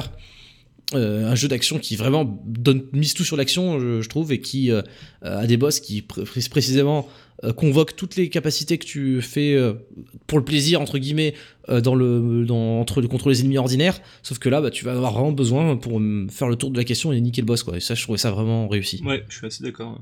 Il faut que je le fasse encore. Bah fais-le. À faire. Bah là, pour le coup, un jeu qui a la réputation d'être difficile. Donc, euh, parce qu'au final, pour, pour finir un peu, conclure tout cela, euh, je vois que vous avez un rapport assez intéressant vis-à-vis de la difficulté. Enfin, c'est mine de rien, c'est pas quelque chose qui vous rebute tout le temps. Euh, Est-ce que vous considérez qu'aujourd'hui, euh, les, jeux contemporains qui sortent, euh, la production actuelle, elle est plutôt penchée du côté de la difficulté et ou plutôt qu'au contraire, les jeux d'aujourd'hui ont tendance à être un petit peu trop simples, comme les jeux qu'on RPGifiés qu'on décrivait tout à l'heure Vous pensez que ça va de quel côté de la balance? Le triple A va clairement pas du côté de la difficulté. Euh, Mhm. Et s'il le fait, il le fait à la mode euh, qu'évoquait The Pilot en disant euh, pousse tous les sliders de, diffi- de, de vie, de dégâts à fond. Donc l'intérêt est proche du néant. Par contre, la scène indépendante a une belle réflexion au niveau de la difficulté. Et Mhm. euh, il y, a, il y a des jeux qui sont très intéressants à ce niveau-là. Oui, voilà, la, la- la nature a horreur du vide et je pense que la CNND a finalement repris un petit peu, enfin, euh, s'est s'est glissé dans un truc qui, qui manquait euh, il y a quelques années encore. Oui, bah souvent la, la, la scène indé euh, joue ce rôle de, de- de polarisation euh, quand, quand, quand, quand les jeux vidéo étaient quasiment tous en 3D. En 3D, c'est les jeux indés du, des, des premiers jeux indés des, des années 2000 qui ont, ont réhabilité euh, des jeux en 2D. Et puis on a Mhm. vu ensuite des jeux en 2D apparaître chez les AAA, euh, etc., etc. Euh, donc euh, ouais, euh, là, pour, il semblerait qu'on ait d'un côté donc des, des jeux plus faciles pour le grand public et euh, des jeux plus exigeants. On en revient quand même à l'idée que euh, un, un jeu difficile, c'est pas pour tout le monde. Bah, je pense que c'est devenu, euh, c'est, j'allais dire c'est devenu un, un secteur de niche, mais non, je pense que les jeux difficiles c'est devenu un genre maintenant. C'est-à-dire tu, tu vas tu vas avoir euh, des jeux qui vont avoir des éléments de gameplay divers et variés, mais qui vont être brandés et marketés comme des jeux qui sont exigeants et plus difficiles que la moyenne. C'est vrai, ouais. Et c'est pour ça que tu peux, euh, que on peut se retrouver à jouer à différents jeux, comme moi je joue bah, justement soit à Dark Souls, soit à The Binding of Isaac. Dire c'est euh, Dark Souls a beaucoup plus de moyens, ça sera pro- ça se rapproche plus d'un jeu AAA. Euh, Binding of Isaac c'est euh, du pur indé. Et pourtant, c'est deux jeux auxquels je joue parce qu'ils sont difficiles. D'accord, mais n'est- n'est-ce pas à nouveau à dire que un jeu, euh, un bon jeu difficile, ce serait un, un pléonasme? Non, bah non, parce que tu peux avoir des jeux difficiles qui sont, qui sont frustrants, qui sont mal équilibrés. Voilà. Parce que le, co- le corollaire serait de dire que un, un jeu simple serait forcément pas, pas, pas aussi chouette qu'un jeu difficile. Mais ouais. vous comprenez qu'on on est sur une pente descendante si on commence à parler comme ça. Surtout qu'on a, on a parlé d'Inside tout à l'heure, hein, donc. Voilà. non mais ouais. C'est pour ça, indépendant, triple A, difficile, facile, vraie difficulté, fausse difficulté, frustration. Donc euh, au final, il y a quand même beaucoup de, de, de redécoupage euh, à établir. Quoi. Surtout que tu prends, en plus, tu, faisais, tu disais, tu faisais un- une corollaire avec euh, le- la difficulté et la, la qualité du jeu. Bah, Il y a eu un exemple, sans entrer dans le détail récemment, c'était euh, The Devil Inside, ou je sais plus comment, là, le- celui de Capcom, The Devil Within, qui était. The Evil Within. Evil, Evil Within, Within, qui est pardon. le Resident Evil 4 bis, c'est ça C'est ça, voilà. Et ben, sur la difficulté, en difficulté maximale, c'est un jeu qui apparemment est assez difficile. Pourtant, le jeu est pas si bien que ça, d'après ce que j'ai compris. Ouais, pour d'autres raisons. Pour d'autres raisons, C'est- oui. Voilà, euh, moi j'ai joué récemment à Kenny Lynch 2 en très difficile. euh, c'était pas, c'était pas, ça aurait été pas bien en facile non plus quoi. Enfin, et pas mauvais non plus. hein, C'est un jeu pour lequel j'ai, euh, j'ai une, une petite affinité, mais c'est vrai que euh, voilà, on parle de jeux simplement Euh, médiocres. Donc là, c'est un autre débat quoi. je- La difficulté n'y change pas grand chose. Tu, tu parlais de Bioshock Infinite tout à l'heure, apparemment en mode très difficile c'est chiant, mais en mode no- normal c'est super bien, tu vois. Euh, bah moi justement, je trouve que Bioshock Infinite, parce qu'il est chiant en difficile et qu'il est mal équilibré. euh, ne, ne gagne pas de rédemption pour moi en mode normal, puisqu'en mode normal, c'est en fait, ça équivaut à moi qui me démerde un petit peu en FPS à un mode automatique. C'est-à-dire, je fais paf, paf, paf. En gros, il n'y a pas de, juste de demi-mesure. Si le jeu commence à déconner quand on monte les niveaux de difficulté, si on s'aperçoit que, tous les systèmes de jeu qu'il y a dans Bioshock Infinite, euh, les, euh, les, plasmides, les vigueurs, pardon, euh, mais bon, c'est pareil que les plasmides, toutes les, différentes mécaniques stratégiques pour gagner finalement se superposent une l'autre, ne servent à rien, et le meilleur moyen c'est quand même de tirer à la calache, tu vois. Donc à ce moment-là, je fais toujours à la calache, et puis quand je monte en difficile, je fais quand même tout le jeu à la calage parce que ça reste le truc qui fonctionne mieux. Donc euh, c'est pour moi un jeu fondamentalement cassé. Et la difficulté ne- ne- n'apporte pas de rédemption. Quoi. Je- il est bien, il y a un bon scénario. Alors là, à, proportion gardée, on pourrait dire que si je mets le jeu en normal, comme c'est en mode automatique, je ne ressens plus rien quand je fais les scènes d'action, je peux me concentrer sur le scénario. Ok, c'est une emplate sur une jambe de bois. Enfin, du moins, c'est comme ça que je l'ai perçu quand j'ai fait le jeu. Et euh, c'est pour ça que j'ai continue personnellement à penser, même si c'est un peu cliché, que euh, un jeu idéalement conçu euh, devrait euh, sortir le meilleur de lui-même dans les niveaux les plus difficiles. Mais c'est peut-être un point de vue un peu idéaliste sur le développement de jeux vidéo. Mais c'est une bonne conclusion. voilà, c'est- on peut conclure là-dessus et peut-être inviter aussi les lecteurs à participer au débat, hein, puisque bon, euh, c'est une question euh, qui, euh, je pense, ne sera pas tranchée de manière définitive ce soir. Donc si vous avez l'occasion de- d'en reparler dans les commentaires, n'hésitez surtout pas. Voilà, euh, donc j'en profite pour d'ailleurs euh, vous remercier d'écouter le podcast Factor News. On est quand même à 5 épisodes, hein, c'est déjà pas mal. Euh, je remercie les tipeurs, les gens qui donnent sur le Tipeee. C'est grâce à vous que ce podcast peut être fait, puisque c'est grâce à l'argent que vous avez donné que nous avons pu acheter ces merveilleux micros. Donc encore merci aux tipeurs, et puis vous arrêtez pas de tiper, hein, c'est bien. hein, on, peut faire aussi, on peut aussi faire plein d'autres choses avec de l'argent, hein, pas seulement acheter des micros et du cacolac. Donc merci à vous. Euh, merci à ceux qui pensent à noter aussi le podcast sur iTunes, puisque le système de notation d'iTunes euh, nous, euh, nous suggère, nous, nous, nous, nous- pousse à demander aux, auditeurs de mettre des étoiles. Donc n'hésitez pas à, à bien noter notre podcast sur iTunes. Ça nous fait du bien pour la visibilité. Euh, voilà. Je remercie aussi, euh, comme d'habitude, The Pilot qui s'occupe de l'infrastructure technique. Euh, je remercie Nitou pour l'illustration. Max pour le générique, notre merveilleux générique que vous pouvez mettre en sonnerie de téléphone. On devrait leur filer le MP3 pour qu'ils le mettent en sonnerie de téléphone. On pourrait ça. le vendre. Ouais, voilà. Le vent sur Bandcamp. Du- Ouais, ouais, exactement. Voilà. Et euh, tu préfères une version remix à la guitare et puis euh, une troisième version de, de 12 minutes de long, euh, dubstep. Enfin voilà, tout, tout est possible. Tu pourrais même demander faire des paliers sur Tipeee pour que tu fasses des versions différentes à chaque fois. voilà. Euh, voilà. euh, je remercie ma maman. Je remercie les pénis de Nicolas, aucun lien de parenté. Et enfin, je remercie vous, les auditeurs. Merci à toutes et à tous. Et je vous dis à très bientôt pour un prochain épisode du Factor Cast. Salut les mecs. Allez. Ciao Ciao.